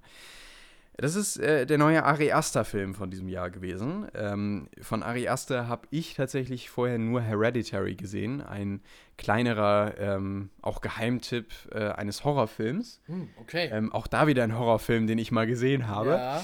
Äh, einer der wenigen. Und wie Und du äh, den? den, den fand ich tatsächlich äh, sehr, sehr klasse, Okay. weil der, der ist unfassbar brutal, ähm, aber auf, auf einer Psycho-Ebene wahnsinnig spannend äh, und, und äh, sehr mitreißend. Also den fand ich wirklich den, also danach war ich auch erstmal aus der, aus der Bahn geworfen Okay, Film. okay, okay. Also weil der Grusel nochmal auf eine ganz neue Art und Weise auf, aufbreitet. Und nicht so durch so Jumpscares oder so, so ein bisschen konventionell, sondern wirklich auf clevere Art und Weise. Also den fand ich wirklich stark. Aber auch da habe ich schon zum Ende hin gemerkt, okay, das geht mir schon so ein bisschen in eine zu künstlerische Art und Weise. Und der verliert sich dann so ein bisschen. Aber ich finde, da ging es noch. Und da fand ich wirklich, dass das Positive überwiegt hat. Bei Bo's Afraid, muss ich ganz ehrlich sagen, ist es eher gegenteilig so. Ich finde, dass hier das Künstlerische viel zu ausladend ist und das, was der Film eigentlich erzählen möchte, nämlich die Geschichte von Bo, der ähm, in recht ärmlichen Vierteln lebt ähm, und sich auf den Weg begeben möchte, seine Mutter zu besuchen, aber dann durch ganz viele Ängste aufgehalten wird. Die gerät völlig aus dem Fokus, finde ich. Und die, die wird so, also klar, es ist irgendwie so, das zieht sich auch durch den Film, aber wenn du dir das anhörst, dann würdest du nie glauben, wo sich das hinentwickelt, weil das so, klar, das kann auch positiv sein, aber ich finde, das ist so völlig abstrus teilweise, also wirklich, es ist sehr arthausig, sehr künstlerisch, äh, dass ich echt an Momenten dachte, boah, ich kann dem echt nicht mehr folgen. Also, weil das ist mir einfach viel zu wild, was hier gerade passiert und äh, viel zu unzusammenhängend und abgefahren und dann, es gibt zum Beispiel eine, fast eine ganze Stunde, in der, nein, nicht ganz, okay, sagen wir eine, eine halbe Stunde, in der in diesem Film eine Geschichte erzählt wird, eine Alternativgeschichte, die referenziell auf seine Kindheit bezogen ist, in der er, also der Hauptcharakter Bo, ähm, eine, eine Alternativwelt erlebt mit einer Familie, die er hat, mit einem Leben, das er führt, das dann irgendwie auf seine Kindheit bezogen werden soll. Aber zum Beispiel, das sind so Momente, da war ich völlig raus. Ich bin auch raus. Also völlig. Ich hab's nicht Und- verstanden, nein, was du erklären wolltest. ich auch nicht. Also ich äh, weiß ich nicht, keine Ahnung. Und gerade auch die letzten Momente, klar, das ist ein Film über Schuld. Das Mhm. könnte man vielleicht auch noch sagen. Das ist so Okay, ein ja. Überthema, so Schuld. Was ist Schuld? Wer ist schuld? Und ne? Wie definiert sich Schuld? Ja, ja, ja. Und welche Auswirkungen hat das? Ähm, aber das ist mir zu oft einfach zu merkwürdig und zu komisch umgesetzt, hat überhaupt keinen roten Faden ähm, und verliert sich einfach an viel zu vielen Punkten. Und hat aber immer mal wieder die Momente, wo ich denke, okay, jetzt fasst sich der Film wieder, jetzt findet er wieder einen Bogen. Oder gerade auch zum Anfang, wo ich dachte, ah, da steckt irgendwas noch hinter und der Film möchte uns jetzt irgendwie auf clevere Weise, keine Ahnung, paranoide Schizophrenie irgendwie erklären oder Angststörung oder so. Aber nein, all das findet irgendwie nie so wirklich so einen Punkt. Und das möchte er irgendwie alles nicht, sondern ich weiß ehrlich gesagt nicht, was dieser Film möchte. Ich Okay. bin ganz ehrlich sehr merkwürdig aus diesem Film rausgegangen und dachte, was habe ich mir da nur angesehen? Und das habe ich auch selten.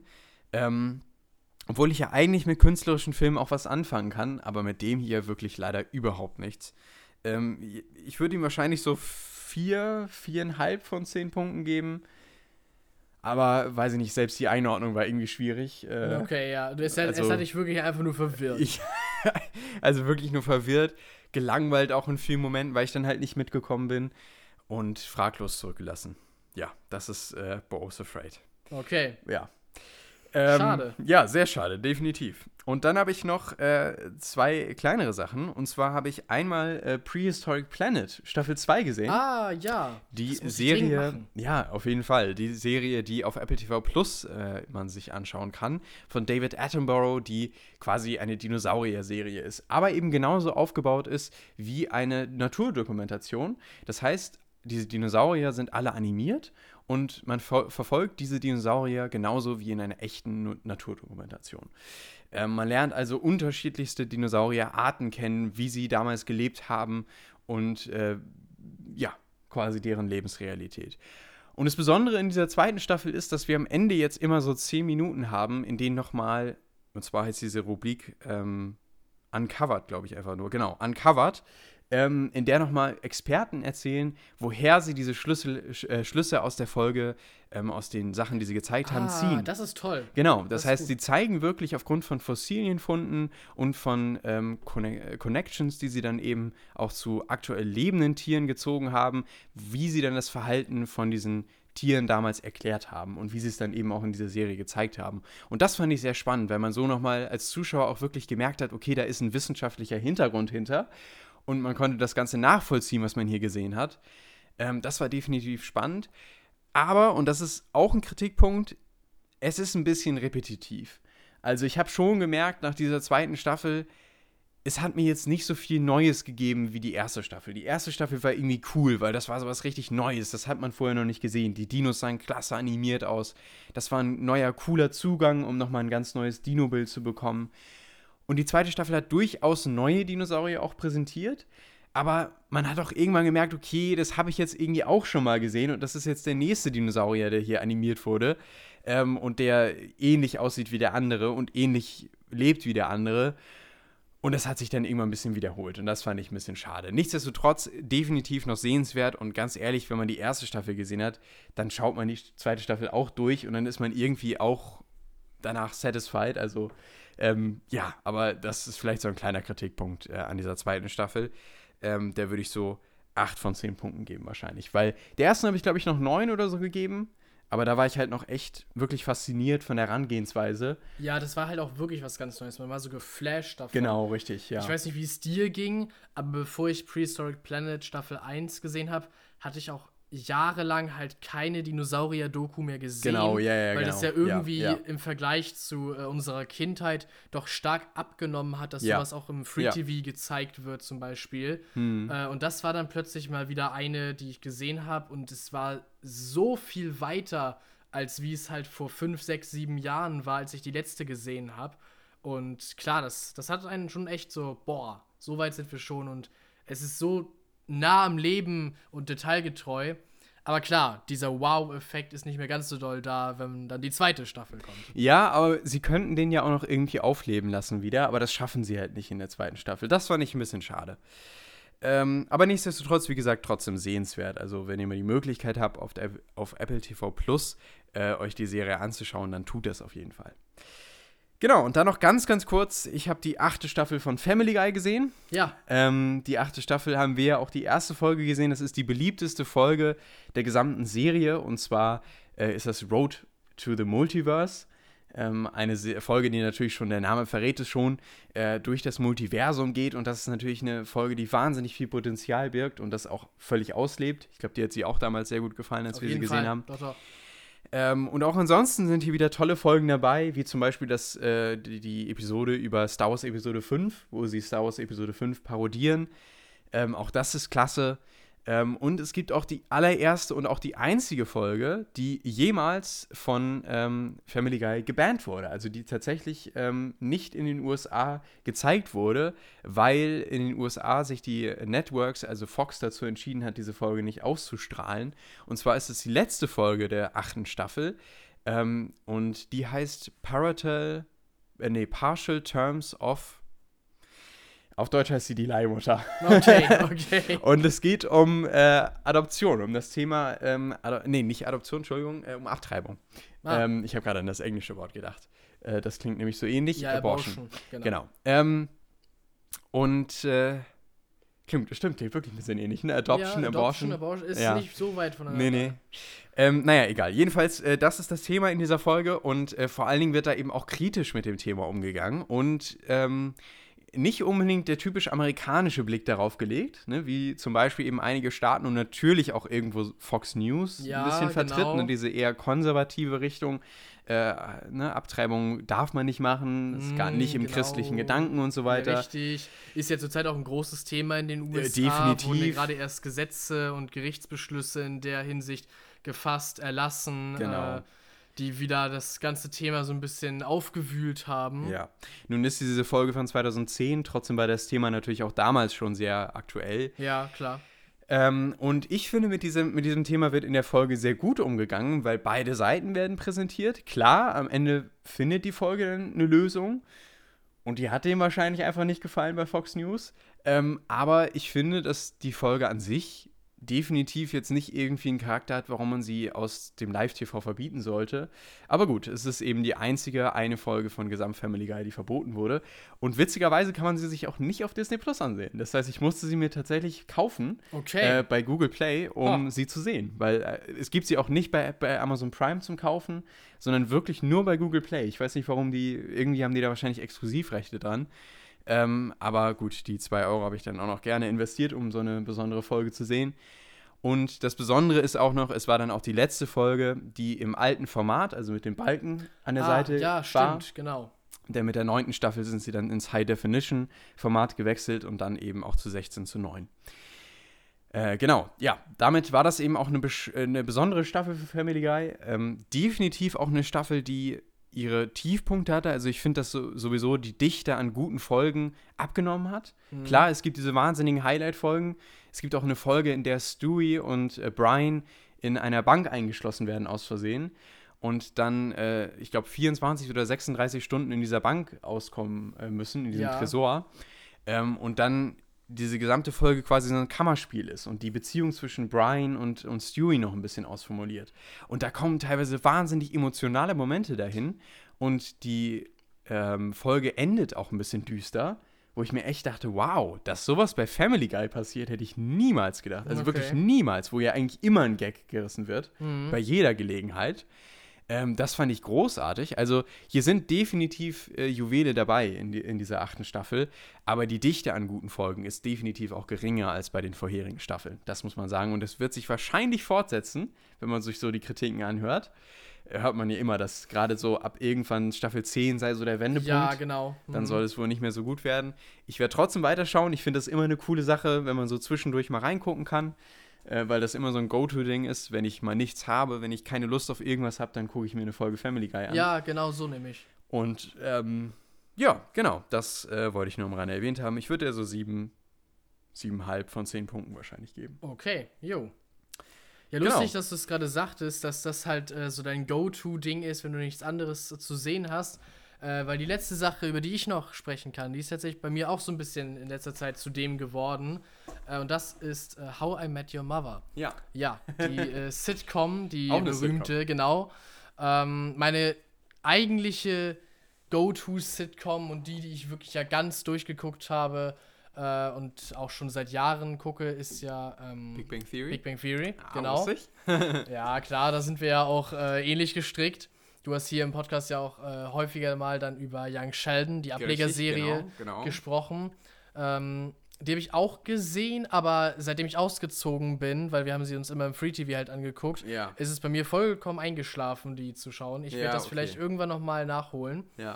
Äh, aber nee, jetzt zur Zeit ist das bei mir äh, How I Met Your Mother. Und das ist auch tatsächlich, also direkt nach The Big Bang Theory ist das so, glaube ich, mein Lieblings-Sitcom. Ja, okay. Äh, ja. Von diesem, das ist ja wirklich ein sehr ähnliches äh, Format. Mm, eine Freundesgruppe, die halt äh, so ihre, ihren Lebensalltag bestreiten muss. Hm. Und äh, irgendwann gibt es dann halt die Beziehungen, die zusammenkommen, wieder auseinandergehen. Irgendwann kommen auch die Hochzeiten und so weiter um die Ecke. Ähm, das Berufliche ist natürlich auch ein Thema. Ich mag an Sitcoms halt irgendwie so sehr, dass es so nah am Leben irgendwie ist. Du kannst dir vorstellen, dass es genau so passieren könnte, dass es genau so äh, abläuft. Und klar, es hat immer die, die Laughing-Tracks äh, im Hintergrund, die irgendwann vielleicht auch nervig werden können, wenn da dieses äh, Studiogelächter eingespielt wird. ja. Es gibt Leute, die das ja Ah. extrem stört. Mich, also das war auch wirklich so ein, so ein Problem bei, bei The Big Bang Theory. Da kam ich so schwer rein Ja, in dieses ja. Studiogelächter, das kann ich überhaupt nicht ab. Und es ich ist glaube, ja auch nervig und unnötig. Also, wie lange wenn wir gehen, ganz ehrlich sind. Ja, ja, klar, logisch. Äh, wie lange gehen Folgen von How I Met Your Mother? Sind das 40er Minuten nee, oder sind nee, das nee, 20er? das ist auch eher so in die Richtung 20, vielleicht 25 so. Okay, ja. okay, ja gut. Ähm, aber ich glaube, das war auch damals das, was mich so ein bisschen von diesen Sitcoms abgehalten hat. Und das fand ich auch sehr erfrischend bei Young Sheldon, weil da halt keine Einspieler Ja, von nee, nee, Lachern genau. sind. Ähm, und das fand ich auch klasse bei, äh, bei Family Guy. Aber ich habe mich irgendwann tatsächlich bei Big Bang Theory dran gewöhnt. Also das, das doch schon. Ja, irgendwann, ich weiß nicht, wie ich kann es jedenfalls irgendwann ausblenden. Ja, genau. Äh, dass es für mich gar nicht mehr so richtig äh, ins Gewicht fällt. Aber ja, es ist irgendwie, ich weiß auch nicht, warum irgendwie jedes Sitcom das Gefühl hat oder zumindest hatte, Hm. dass es sein muss, dass man irgendwie das Publikum noch so unterbewusst animieren muss, das jetzt lustig zu finden. Ist eine interessante Sache. Da müssen wir noch eigentlich mal eine. Das ist doch so ein perfektes Thema für Ja. eine Hausarbeit, oder? ja, eigentlich schon, ne, wenn man so eine äh, Filmwissenschaftshausarbeit Genau. machen würde. Wie, wie ist das äh, Studiogelächter in, in äh, Sitcoms entstanden? Genau. Wer Ne? kam auf die Idee, dass das sein muss? Was waren die Hintergründe dazu? Genau. Vielleicht auch irgendwie soziologische Sachen oder ja, so. genau, genau. Also spannend. Also es ist Spannend. bestimmt ein spannendes Thema, auf Ja. jeden Fall. Ich kann als äh, meine Meinung auf jeden Fall nur abgeben, dass ich es unnötig finde. ja. Und irgendwie ist ja auch so ein kleines bisschen die Serie untergräbt, wenn du das Gefühl hast, du musst das Ja. Publikum noch animieren, dazu Ja, zu ja. Dann hältst du ja anscheinend deine eigenen Gags für nicht lustig genug, äh, alleine zu wirken. Mhm. Habe ich irgendwie jedenfalls immer so damit assoziiert. Aber egal, ich kann es einigermaßen ignorieren und ich persönlich finde How I Met Your Mother lustig. Mhm. Ich finde, die Charaktere ergänzen sich halt äh, großartig. Und es ist ja auch tatsächlich mal so ein, so ein Fortschritt zu erkennen und eine durchgezogene ähm, Storyline. Das ist zum Beispiel bei äh, Family Guy äh, überhaupt nicht so der Fall. Die leben ihr Leben und äh, Peter hat seinen Job und äh, Lois ist zu Hause und die Kinder gehen zur Schule. Mhm. Und das machen sie wirklich über alle 21, gibt 21 Staffeln sind es zurzeit, oder? Bisher 21, es gibt nur 20 auf Disney Plus und Ja. die 22. läuft jetzt im Oktober an. Ja, genau. Und das machen die ja wirklich durch all diese Staffeln. Ja, genau, genau. Mhm. Mhm. Und bei äh, How I Met Your Mother ist es ja tatsächlich so, dass in den neuen Staffeln eine ganze Story erzählt wird, die aber irgendwann ja auch zu ihrem logischen Schluss kommen muss. Genau, Und zwar, ja, ja. wenn Ted Mosby die Mutter seiner Kinder kennenlernt Aha. und mit ihr zusammenkommt. So, darum dreht sich auch die ganze Serie, dass er immer mal wieder eine kennenlernt, eine Weile mit äh, einer Frau zusammen ist und immer das Gefühl hat, oh ja, das ist die eine. Und dann kommt doch irgendwas um die Ecke und plötzlich passt es doch nicht. Ja. Drumherum haben natürlich auch all seine Freunde, äh, Lily und Marshall, Barney, ähm, Robin, alle so, so ihr, ihr, ihre Beziehung, ihr Liebesleben. Ist halt einfach ein großes Thema in der Serie. Mhm. Äh, aber halt natürlich auch ihr ganzes restliches Leben zu bewältigen. Mhm. Aber bei all diesen Charakteren merkst du halt, dass die sich weiterentwickeln, dass die irgendwo auch tatsächlich ein bisschen reifer werden. Mhm. Ähm, irgendwann, ich glaube, das kann ich sagen, die Serie ist ja inzwischen auch Jahre alt. Mhm. Äh, in der siebten Staffel ist es zum Beispiel so, dass äh, Lily Marshall ja Eltern werden Mhm. und damit auf jeden Fall auch ein spürbarer Unterschied in der Gruppendynamik dann plötzlich auftritt äh, und auch in diesen beiden Charakteren und dass die Serie sich einfach verändert, dass sie nicht auch die ganze Zeit ihr Rezept beibehalten muss. Ich meine, klar, das Grundrezept bleibt immer gleich. Aber dass sie schon irgendwie was Neues reinbringen kann, dabei aber sich nicht selber verliert oder so. Ja, ich hatte, um es zusammenzufassen, nie irgendwie bisher das Gefühl, ich habe ehrlich gesagt auch fünfte, sechste und siebte Staffel jetzt geguckt, ich bin irgendwie mittendrin angefangen, ähm, weil mich mal wieder mein Bruder dazu gebracht hat. Ähm, aber ich hatte in diesen drei Staffeln, jetzt gerade bin ich in der achten, nicht irgendwann mal das Gefühl, dass die Serie so einen Durchhänger hat oder so. Dass sie irgendwie nichts mehr mit sich selbst anzufangen weiß. Das äh, muss, ich den, muss ich den Drehbuchschreibern auch auf jeden Fall hoch anrechnen.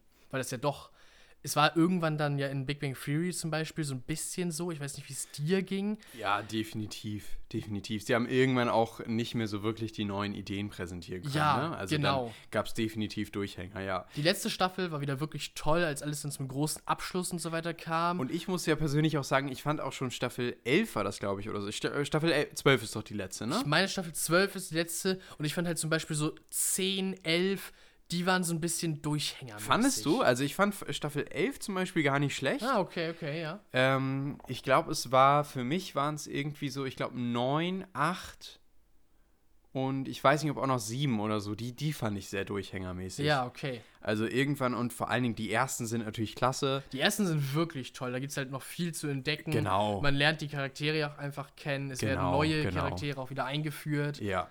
Aber ja, bei Big Bang Theory war irgendwann der Punkt erreicht, wo man so ein bisschen das Gefühl hatte, jetzt haben sie irgendwie alles ausgeschöpft, aber sie haben zu spät daran gedacht, das jetzt zu einem guten Ende zu bringen. Ja, ja, ja, ja, okay, das, das weiß ich, was du meinst, aber das ist mir zum Beispiel gar nicht so stark aufgefallen in der elften Staffel, aber interessant, ja, ja, kann man bestimmt auch so sehen, ja. Ich weiß nicht, wie es äh, bei äh, How I Met Your Mother noch wird. Äh, wie gesagt, ich habe die Serie noch nicht fertig durchgeguckt. Aber bisher jedenfalls ist das nicht passiert. Okay. Ja. Ja. Also ich kann, ich kann die wirklich nur empfehlen, ebenfalls äh, auf Disney Plus zu sehen. Alle neun Staffeln. Und ja, ich würde jetzt einfach einmal so eine, so eine zusammengemengte Bewertung abgeben. Aber die hätte bei mir, glaube ich, schon so eine 8,5, die Wow, Serie. okay, Doch, doch. Ich, ja. ich finde die wirklich toll. Als eine Sitcom, äh, für das, was sie sein will, wirklich, wirklich toll. Ähm, und du hast ja bestimmt auch von dem äh, Sequel, Prequel, Ja, How Met richtig. Your How I Met Father? Your Father. genau, Äh, das hat, ich bin mir nicht sicher, ob das bereits eine zweite Staffel hat oder ob die Es noch kann sein, es rauskommt. kann sein. Hat dein Bruder die gesehen? Ja, mein Bruder hat das tatsächlich gesehen. Was meint der dazu? Wenn, wenn er war nur so mittelmäßig. Mittelmäßig? Okay, ja, ja. Es ist halt das gleiche Konzept wie vorher. Ja, ja, genau, nur halt jetzt. Aber dem fehlt so ein bisschen der Charme von früher. Die Serie Ah, ist okay. halt auch schon über ein Jahrzehnt alt. ja, Und ja. mein Bruder ist sowieso äh, so ein Nostalgiker, wenn es so Aha. um die 90er und frühen 2000er und so weiter geht. Ja. Und How I Met Your Father spielt halt jetzt in unserer Zeit, in den äh, frühen 20ern. Und ja, das hat irgendwie, hat ihn nicht so in dem Maße gecatcht, wie äh, How I Met Your Mother das getan hat. Kann ich verstehen. Hast du die schon gesehen oder Ich wirst habe du das auch noch nicht sehen? gesehen, aber ich Okay. werde das dann äh, schauen, nachdem ich mit äh, How I Met Your Mother durch bin, um Okay. den Vergleich zu haben. Okay, dann bin ich gespannt, was du uns da noch berichten wirst. Dann haben wir jetzt noch eine letzte Sache, die wir gemeinsam gesehen haben, über die wir auch noch reden wollen. Genau. Ähm, das wollen wir allerdings ein bisschen kürzer fassen, weil wir haben ja jetzt immer gesagt, wir machen einmal eine Rubrik bei großen neuen Serien, die starten, dass wir einmal so einen ersten Eindruck schildern von den ersten ein, zwei Folgen, die jetzt erschienen sind, ähm, und dann nicht mehr über die Serie reden, während sie erscheint, Genau. sondern dann erst, wenn sie zu Ende erschienen ist, dann noch einmal ein Gesamtfazit äh, für die gesamte Staffel dann geben. Ähm, und damit sind wir jetzt tatsächlich bei Ahsoka. Ahsoka ist ähm, die neue Star Wars-Serie. Genau, die auch auf Disney Plus äh, Genau. natürlich herausgekommen ist, wie, Ja. wie alle äh, Star Wars-Serien natürlich. Und die ist letzte Woche angelaufen und hat Genau. inzwischen drei Folgen herausgebracht. Es war so ein äh, Doppelfolgenbeginn. Genau. Äh, ja, und jetzt kam, wir nehmen das jetzt gerade am Donnerstag auf. Ich musste kurz meine Wochentage Genau, wieder richtig. zusammenkriegen. Genau, gestern kam die dritte Folge dazu raus. Richtig. Und äh, es wird insgesamt acht Folgen haben. Das heißt, wir sind schon fast bei der Hälfte. Ähm, und ja, wir werden jetzt ein bisschen über die ersten drei Folgen reden. Wir versuchen es eigentlich spoilerfrei zu halten.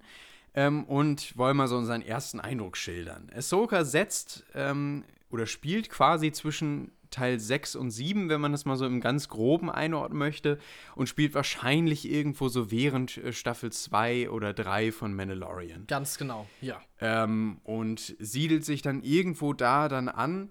und erzählt quasi auch die Geschichte aus der Animationsserie Star Wars Rebels weiter und ist damit auch, wird inoffiziell ganz oft als Star Wars Rebels Staffel 5 betitelt. Genau, richtig. Wir haben halt äh, Ahsoka, die ja auch in Rebels bereits äh, eine große Rolle spielte, als unsere Hauptcharakterin. Und äh, wer die Trailer gesehen hat, äh, weiß natürlich, dass äh, Sabine aus Rebels als äh, zusätzlicher zweiter Hauptcharakter dazukommt und auch ich will jetzt nicht zu viel vorweggreifen, aber es kommen noch genügend andere Leute, die man äh, aus Rebels bereits kennt, äh, noch wieder hinzu. Aus den Trailern weiß man ja auch, dass das Ganze sich so ein bisschen äh, um die Suche nach äh, Ezra Bridger handelt, äh, der verschollen gegangen ist am Ende von Rebels. Und natürlich auch äh, der große Big Bad, mit dem er zusammen verschollen gegangen ist. Ich glaube, auch das kann ich schon sagen, denn auch das wird in den Trailern schon gezeigt.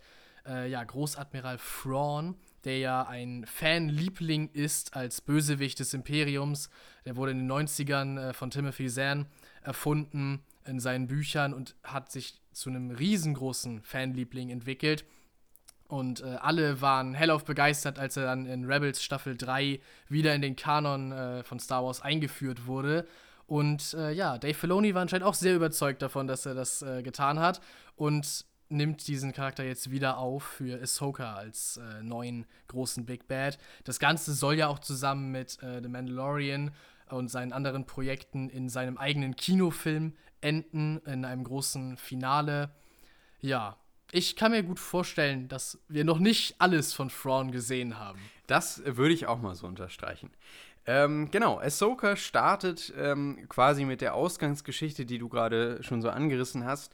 Ähm, und mit einer Karte, die äh, quasi zu einer Galaxie führen soll. Und in dieser, und das ist jetzt ein kleiner Spoiler, aber ähm, ich denke, das ist auch noch in Ordnung, ähm, die dann eben zu Thrawn äh, führen soll in einer anderen Galaxie. Und ähm, da fängt dann schon so ein bisschen, und damit würde ich sagen, kommen wir so ein bisschen auch schon zum, zum Kritikteil, ähm, die Kritik an, ich weiß, wie du es fandest, weil wir haben uns schon drüber unterhalten. Ja, genau, richtig. Ähm, aber diese Ausgangsstory mit wieder mit einer Karte, weiß ich nicht. Habe ich ja auch gesagt. Also ich finde es ich find's in Ordnung, aber es erinnert halt doch sehr stark, haben wir uns darüber unterhalten, an Teil 7. Es erinnert findet an, den Jedi an Teil 7, genau. Und er rettet dann die Galaxis und diesmal ist es halt, finden die, findet die Karte, bevor die Bösen ihren Super-Anführer äh, finden und Definitiv. alles sich zum Schlechten wendet. Ja. Es ist eigentlich nur so ein Spiegelbild äh, davon, aber ansonsten sehr, sehr ähnlich. Ja, und ich fand es auch ehrlich gesagt irgendwie ein bisschen schwierig, ähm, dass dann diese Karte einfach so dahingestellt wird und uns überhaupt keine Geschichte, nichts darum erzählt wird. Also warum, warum wissen sie, dass diese Karte genau zu Thrawn führt und so? Und, ja, genau. Und ne, das sollen wir einfach als Zuschauer so nehmen und das ist halt einfach sehr unkreativ, das einfach so dahinzustellen. Das fand ich wirklich sehr, sehr schade, was dieses gesamte Ding angeht. Und das ist ja doch recht prägend schon für diese Serie, weil das ja quasi der Grundstein ist, um die Story in Gang zu bringen. Ja, auf jeden und, Fall. Äh, das fand ich dann irgendwie ein bisschen lahm. Äh, nichtsdestotrotz finde ich, ist der Start in der Serie, also wirklich die erste Szene, in der wir zum Beispiel auch die Bösewichte äh, zu, sich, zu Gesicht bekommen, auf die wir gleich noch ganz kurz zu sprechen kommen auch, ähm, die fand ich großartig, weil das wirklich so diesen Star Wars-Charakter rübergebracht hat. Ähm, wir haben irgendwie so Bösewichte, die so ein gutes Schiff überfallen und das toll inszeniert, mit der guten Musik unterlegt und so richtig machtvoll. Das fand ich irgendwie einen richtig guten Start in die Serie.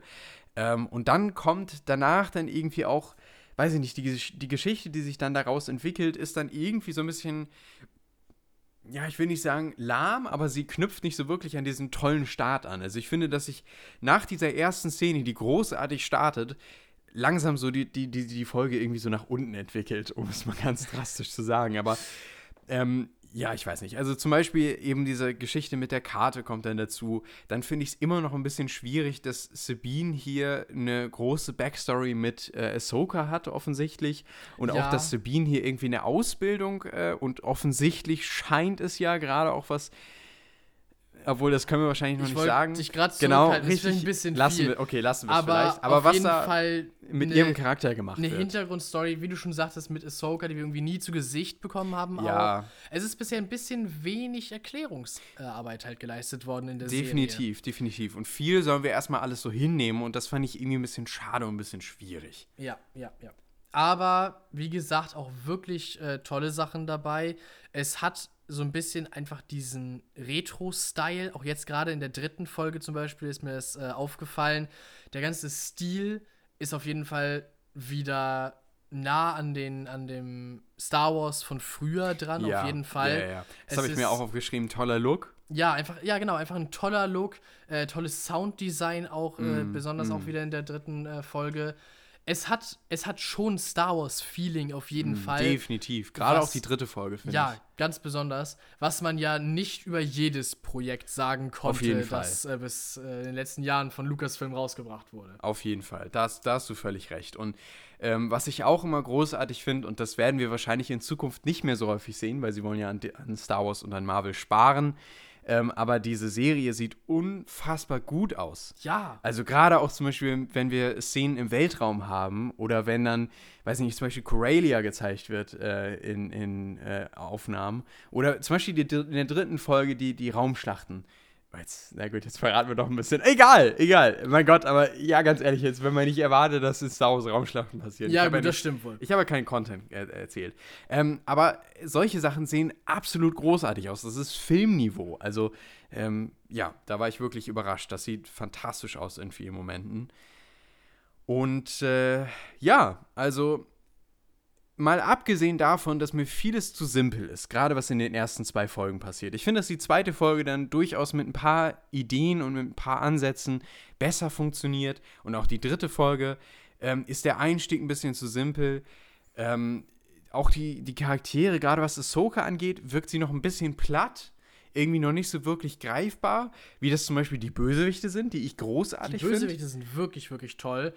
Ich finde ähm, ich find auch beide wirklich toll. Also, Also- viele Leute ähm, preisen natürlich vollkommen zu Recht Ray Stevenson als äh, Balin Skull. Großartig. Ja. Großartig. Der hat ja auch, äh, das fand ich, das fand ich war, äh, ne, war, fand ich war sehr schön. Der hat ja einen Nachruf bekommen Genau. am Ende der ersten äh, ja, Folge, ja. weil Ray auch schön. Stevenson ja jetzt äh, Ja. vor kurzem verstorben ist. Ich glaube, for, our- for our friend äh, Ray Stevenson. Ja, da, genau. ne? Oder, sowas, for ja. our friend Ray. Ja, genau, Einfach. ja, genau, das war, das war wirklich äh, ein sehr, sehr netter Nachruf. Definitiv. Er ist ja, ja. direkt, also relativ direkt nach dem Beenden der ähm, Dreharbeiten und als, als die Serie so gerade dann in die Promophase ging, äh, verstorben. Ja, äh, kurz vor der Promophase. Ich glaube, die, die genau. Serie Dreharbeiten abgedreht war schon, war schon lange Eine her. Weile. Genau. Aber äh, ja, Kurz vor der Promophase. Es ist, glaube ich, erst ein, zwei Monate her oder so ist er ja verstorben. ja. Ja. Mm, aber auch äh, Ivana äh, Sa Ivana, ja? Sachno? Sachno. Sachno, ja, wahrscheinlich Sachno. Ja, ja. Ähm, die finde ich auch wirklich toll. Die ist auch klasse, Die ja. ist ja auch fast ja. in den äh, ersten drei Folgen, vielleicht auch ein winziger Spoiler, aber ist ihre Figur Shin Hati ja fast noch präsenter als äh, Balin. Ja, Äh, und ich finde, sie macht das wirklich, wirklich toll. Ja, doch, als doch, ja. Gerade so, sie stellt ja mehr so von den Bösewichten gute äh, Gegensatz, den Gegensatz zu Sabine dar. Mhm. Und ich finde, das äh, funktioniert sehr gut. Hm. Das geht mir auf jeden Fall auch so. Ähm, ja, gut, ich glaube, damit haben wir eigentlich alles gesagt, so als ersten Eindruck. Ne? Also definitiv ein holpriger Start ähm, und man ist gespannt, wo sich das noch hinentwickelt und vor allen Dingen, wo sich auch bestimmte Storystränge noch so hinentwickeln. Mhm. Aber Ähm, es hat Potenzial. Es hat Es Potenzial. kann funktionieren. Es kann funktionieren, ähm, aber es gibt auf jeden Fall in den ersten Folgen auch schon ein paar Sachen, zum Beispiel auch das Ende der ersten Folge, was dann sofort in der zweiten Folge wieder äh, wettgemacht wird, wo ich mir dann denke, das ist so künstliche Spannung erzeugen, die nicht Ja. wirklich Spannung ist. Das ist irgendwie so, ah, weiß ich nicht, das sind so Momente, die passen einfach nicht. Warum, warum macht man das so? Das, naja, egal. Also es, es ist auf jeden Fall nicht perfekt. Ähm, aber definitiv auch nicht äh, auf dem Level zum Beispiel von Book of Boba Fett oder Obi-Wan Ja, Kenobi. ja, also, nee, nee. So ähm, schlimm. Ich finde, das, Auf da ist man auf Fall. jeden Fall schon auf einem auf einem deutlich besseren Level hier bei Ahsoka. Ja, ich würde äh, dem den ersten drei Folgen jetzt auch so im Gesamtpaket vielleicht so siebenhalb von zehn Punkten, sieben, Bin ich, glaube ich, bei dir. Ja. Siebenhalb, Sieben, irgendwie so. Siebenhalb, ja, irgendwie so. vielleicht sieben, eher sieben. Aber ähm, von zehn Punkten geben, also auf jeden Fall sehenswert für Star Wars-Fans und ich bin gespannt, wo sich das noch hinentwickelt. Ja, gut, damit haben wir dann wieder eine neue Folge gefüllt. Wir hatten ja durchaus doch heute einige Themen. Ja, doch, ist jetzt doch ein bisschen was zusammengekommen, auf Genau. jeden Fall. Und äh, es, es wird auch wahrscheinlich in den nächsten Wochen ein bisschen was zusammenkommen. Gut, du bist jetzt äh, eine Ich Woche unterwegs. eine Woche sozusagen ausgenockt, was Filme angeht. Mal gucken, wie viel ich dann in der Folge, in, in der Folge, in der in nächsten der Woche darauf dann, genau, äh, ja, zusammenbekomme. Genau, mal gucken. Also Ja. ein bisschen was werden wir bestimmt schaffen. Äh, wie gesagt, vielleicht schaue ich mir noch Blue Beetle an, auf jeden Fall. Nee, bei Exorcist, weil, äh, hier nicht Exorcist, ähm, oh mein Gott, äh, Extraction? Nee, wie heißt der denn jetzt? Expendables? Oh, Ich weiß nicht, was meinst du denn? der, mit, der mit Denzel Washington, Mann. Wie heißt der denn? Ähm. Der, äh, hier, The Final Chapter, mein Gott. Ach, du meinst, ja, das hast du, hattest schon mal das Problem, da den Titel zu finden. Äh, der, Der ist so austauschbar. Es- nein. Nee, auch nicht. Der, ähm, Irgendwas mit E und dann, dann so ein und der dritte Teil davon halt. Auch Ex- nicht, auch Excelsior? Nicht der Punisher. Ähm, nee. Nein, nein, nicht der Punisher. Es Witcher? E. Nee. Ähm, Ach, ich weiß es nicht, ist ja auch egal. Jedenfalls, äh, ich, du hast es vorher gesagt. ich es ich hab's am Anfang, wenn ihr jetzt nochmal zurückspult, nein, ihr wisst es ja auch. Äh, Ich komme jetzt einfach gerade nicht drauf. Ähm, es ist ja auch schon spät und wir sind eine Stunde am Reden, eine Ja, Stunde 30. doch. Ähm, also, wie gesagt, wahrscheinlich irgendwas so in die Richtung werdet ihr in der nächsten Podcast-Folge dann hören. Ähm, mal schauen, wird sich bestimmt auch noch was ansammeln. Gut, bis dahin, habt schöne zwei Wochen, macht's Ganz gut. Genau, macht's. Sorry, es ist Ja. so genau Ja. Habt es gut von mir aus dann auch. ja, genau. Äh, und äh, ja, wir hören voneinander. Ciao, ciao. genau, bis dann. Ciao.